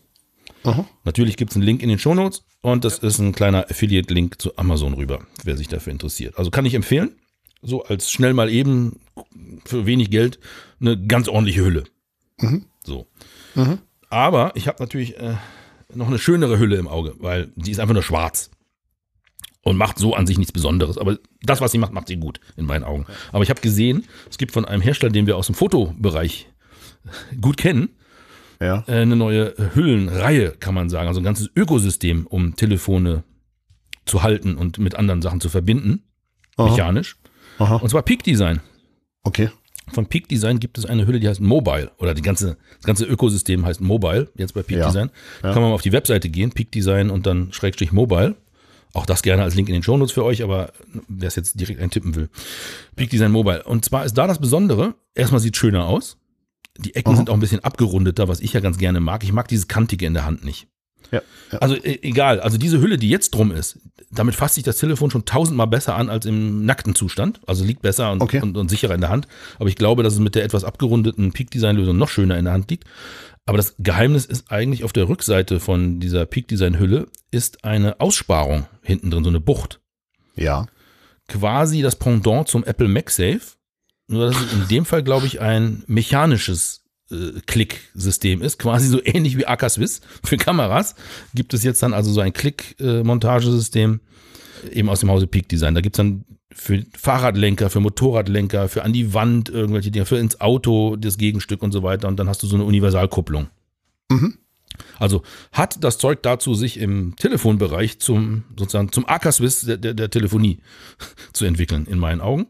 Okay. Und ich bin ganz erstaunt, äh, diese Hülle, die erste, die man braucht, ist gar nicht so teuer, wie ich dachte. Wie sonst bei Peak Design üblich. Es geht mit 39 Euro los. Ja, das ist Machbar, ne? okay, würde ich sagen. Ja. So, ich bin mal gespannt, was die Halter kosten. Also ich brauche ja für meinen E-Scooter natürlich, für den Fahrradlenker sozusagen, brauche ich eine. Ich glaube, die kostet 89 Euro, wenn ich das richtig gesehen habe. Aha. Da fängt es dann natürlich schon an, ne? Aha. Aber es scheint mir alles Hand und Fuß zu haben, was sie da gebaut haben. Also ich werde mir das mit Sicherheit zumindest mal zum Ausprobieren bestellen. Ja, sehr gut. Sehr schön. Ja, und optisch sieht sie auch ganz schön aus, weil sie ist so grau meliert und nicht einfach nur schwarz. So ein typisches Peak-Design-Design eben. Ja. Wundervoll. So, und ansonsten, ja, macht Spaß mit dem neuen Telefon. Also ich muss mich jetzt dran gewöhnen, dass ich da keinen Touch-Button mehr habe, also keine Home- Ja. Home-Taste Ja, mehr, sondern jetzt mit Face-ID alles erledigen muss. Ja. Das hat Vor- und Nachteile, habe ich schon gemerkt. Ja. Also Vorteil ist, auch mit Handschuhen geht das natürlich super. Ja. Aber äh, ja, in manchen Situationen muss man das Telefon, ich dachte, es geht auch, wenn man das Telefon quer vor sich hat. Nein, dann muss man es erst wieder ins Hochkantformat drehen. Hm? Okay. Den Kopf neigen kann man. Ja, okay. Das habe ich, auf die Idee bin ich noch nicht gekommen. Ja, das, das, das Problem kenne ich natürlich auch. Dann hatte Wenn ich, so, zum Beispiel am Auto an der Scheibe hängt, weißt du? Ja. Und hat sich verriegelt und sagst, oh, Ja, scheiße. genau. Okay. Ja. Dann hatte ich bisher so eine Routine, wenn man mehrere Homescreens hat, also man hat relativ viele Apps, dann ist man ja schon mal schnell recht weit nach rechts rüber gescrollt, um irgendwie Ja, ja, ja. da die Banking-App zu finden, die man einmal im Jahr braucht oder so. Und dann will man ja wieder zurück auf den eigentlichen Mhm. ersten Screen, wo man die Sachen hat, die man dauernd braucht. Das habe ich bisher immer so gemacht, dass ich dann einen Doppelklick auf den Home-Button gemacht habe, ja, ist klar. Hm. um dahin zurückzukommen. Da fehlt mir jetzt irgendwie der Shortcut sozusagen. Also wie komme ich, wenn ich ganz weit nach rechts gescrollt bin, wieder auf den ersten Screen zurück? Ich glaube, da gibt's keinen. Ja, toll. Ganz toll. Doch, von unten nach oben wischen, klar. Was? Von unten nach oben wischen. Klar, aus dem Ja, Dock zum von unten nach Entsperren, oben ja. wischen. Nee, auch zum Zurückspringen auf den Homescreen. Auf den Okay, ersten. warte, ich mach das mal. Aus dem Dock von unten nach oben wischen. Ich wollte gerade sagen, das ist doch irgendwie. da Nee, dann, dann komme ich ja in den äh, Task-Switcher. Dann kommen die ganzen Apps, die ich kürzlich benutzt habe. Das nur, wenn du sehr langsam von unten nach oben switcht. Sch- schieb mal einfach so schnell rüber von unten oben. Ah, okay, warte, ich merke schon. Ja, oh, sehr gut. Boah, zwei Stunden und die Sendung hat sich gelohnt. Naja, ja, ich dachte, ich dachte, die hatte sich vorher schon gelohnt. Ja, Ja, da war sie unterhaltsam. Jetzt hat sie sich gelohnt. also so, so, so geht das. Okay, cool. Ja, ich hatte schon bemerkt, dass wenn man auf die Punkte mit dem Finger drauf zeigt, Ja. die die, die. Screens symbolisieren, Ja, ja, ja. dann kann man auch relativ schnell hin und her wischen. Ja, das stimmt, ja. Und dachte schon, okay, ja, das geht ja auch. Also damit war ich schon so halbwegs glücklich. Aber das ist natürlich sehr schön, dass du mir das erläutert hast. Sehr cool. Ja, geht. Mhm. Insgesamt macht man ja sehr viel mit Wischerei äh, auf dem Ja, Phone. auf jeden Fall, auf jeden Fall. Also ich kann mich an den Home-Button schon fast nicht mehr erinnern. So, also das, das klingt auch total behämmert, aber es ist tats- tatsächlich so. Aber ich weiß natürlich, wie alle sich angestellt haben. Also ich, Sandra, meine Mutter am iPad. Was ist jetzt wie, wie, wie, wo, was, warum? So, ja, ist nicht mehr. Gibt's ja nicht mehr. So. So, das ist natürlich, äh, ja, das, das, aber das, der Mensch ist ja ein Gewohnheitstier. Man vergisst das natürlich sehr schnell, Total. wie das war. Ja. Und gewöhnt sich sehr schnell daran, dass es jetzt anders funktioniert. So. Ja, äh, überrascht bin ich natürlich auch über die Akkulaufzeit jetzt. Ja, das glaube ich. Also das ist wahrscheinlich so ähnlich wie bei dir mit dem M1 MacBook. So bin ich natürlich Ja. jetzt erstaunt, wie lange ich jetzt mit einer Akkuladung mit dem neuen Telefon hinkomme. Und das macht ja, nicht weniger für mich, Nee, sondern es macht es auch noch schneller, das meiste. Ja, klar, klar. Jetzt muss man dazu sagen, das 8 Plus hatte natürlich jetzt auch einen Akku, der so langsam seinem Lebenszeitende entgegengeht. Also die Batteriestatusanzeige sagt noch was von, ist noch über 80 Prozent leistungsfähig, was ja gar nicht schlecht ist nach zweieinhalb Jahren Dauerbenutzung. Ja. Aber ja, da, da, da ist der Akku wirklich deutlich schneller leer bei dem alten. Ja, klar, klar, ja, klar. Also das ist schon wirklich cool. Ansonsten, äh, der, das ist ja ein OLED-Bildschirm Ja. in dem 13 Pro. Ja. Hat mich jetzt nicht so umgehauen wie die meisten anderen Reviewer, die ich auf YouTube vorher schon gesehen habe. Ja, gut, das ist, Es ist schönes. Schwarz, ja, klar, Ja. natürlich. Ich sehe das auch. Ja. Aber es ist jetzt nicht so, dass es mich im Stuhl nach hinten gedrückt hat beim ersten Angucken oder so. Wie bitte? Nö. Außerdem finde ich es blickwinkelabhängiger. Also wenn ich das so vor mich halte, das Telefon und hin und her kipple, dann geht schon bei über 45 Grad Blickwinkel, wird das schon deutlich bläulicher, das Display. Okay. Was ich von OLEDs so eigentlich nicht kenne, aber vielleicht habe ich ja doch ein Huawei geliefert bekommen. Und du meinst, dass es so schnell ging. Ja, Ja. ja. klar. Weiß Natürlich. ja nie. Naja, Ja, sehr schön, sehr schön, sehr schön. mal sehen. Ist ja jetzt erstmal ein paar, erst ein paar Tage da. Mal sehen, was noch demnächst zu berichten gibt über das iPhone 13 Pro. Ich bin gespannt. Ich hätte noch einen kleinen Tipp ähm, für Adobe Software-Nutzer. Ah, So zum Ja. Raus, Ja, Rauswerfen. ja, ja, ja, ja, ja, ja, ja. Manchmal ist es ja so, dass äh, Softwarehersteller ein Update ausliefern und man denkt, hurra, das möchte ich haben, viele neue schöne Sachen. Dann sind da aber auch ein paar Sachen vielleicht schiefgegangen in dem Update, die Ja. einem dann das Arbeiten erschweren statt verbessern. Und Ja. man würde sich wünschen, man könnte einfach so die alte Version nochmal einspielen. Ja, Gerade Adobe macht einem das relativ schwer, an vielen Mhm. Stellen einfach an die alte Version zu kommen. Beziehungsweise sie machen es einem sogar sehr leicht, aber man muss, muss wissen, wie es geht. Ja. So, und Leute, die jetzt sich zum Beispiel mit den klassischen Kreativapplikationen von Adobe befassen, wie wir mit Lightroom, also Lightroom Classic in unserem Fall, oder Illustrator oder InDesign, was es so alles Schönes gibt und tausend andere, Photoshop. Ähm, wenn man das installiert auf seinem Rechner, dann kommt ja automatisch die Adobe Creative Cloud App mit, was ja sozusagen so ein zentraler Software-Management-Punkt ist, wo man sagen kann, ja, die App würde ich gerne mal installieren, habe ich da eine Lizenz für? Nee, ja, dann kannst du zumindest ein paar Tage testen.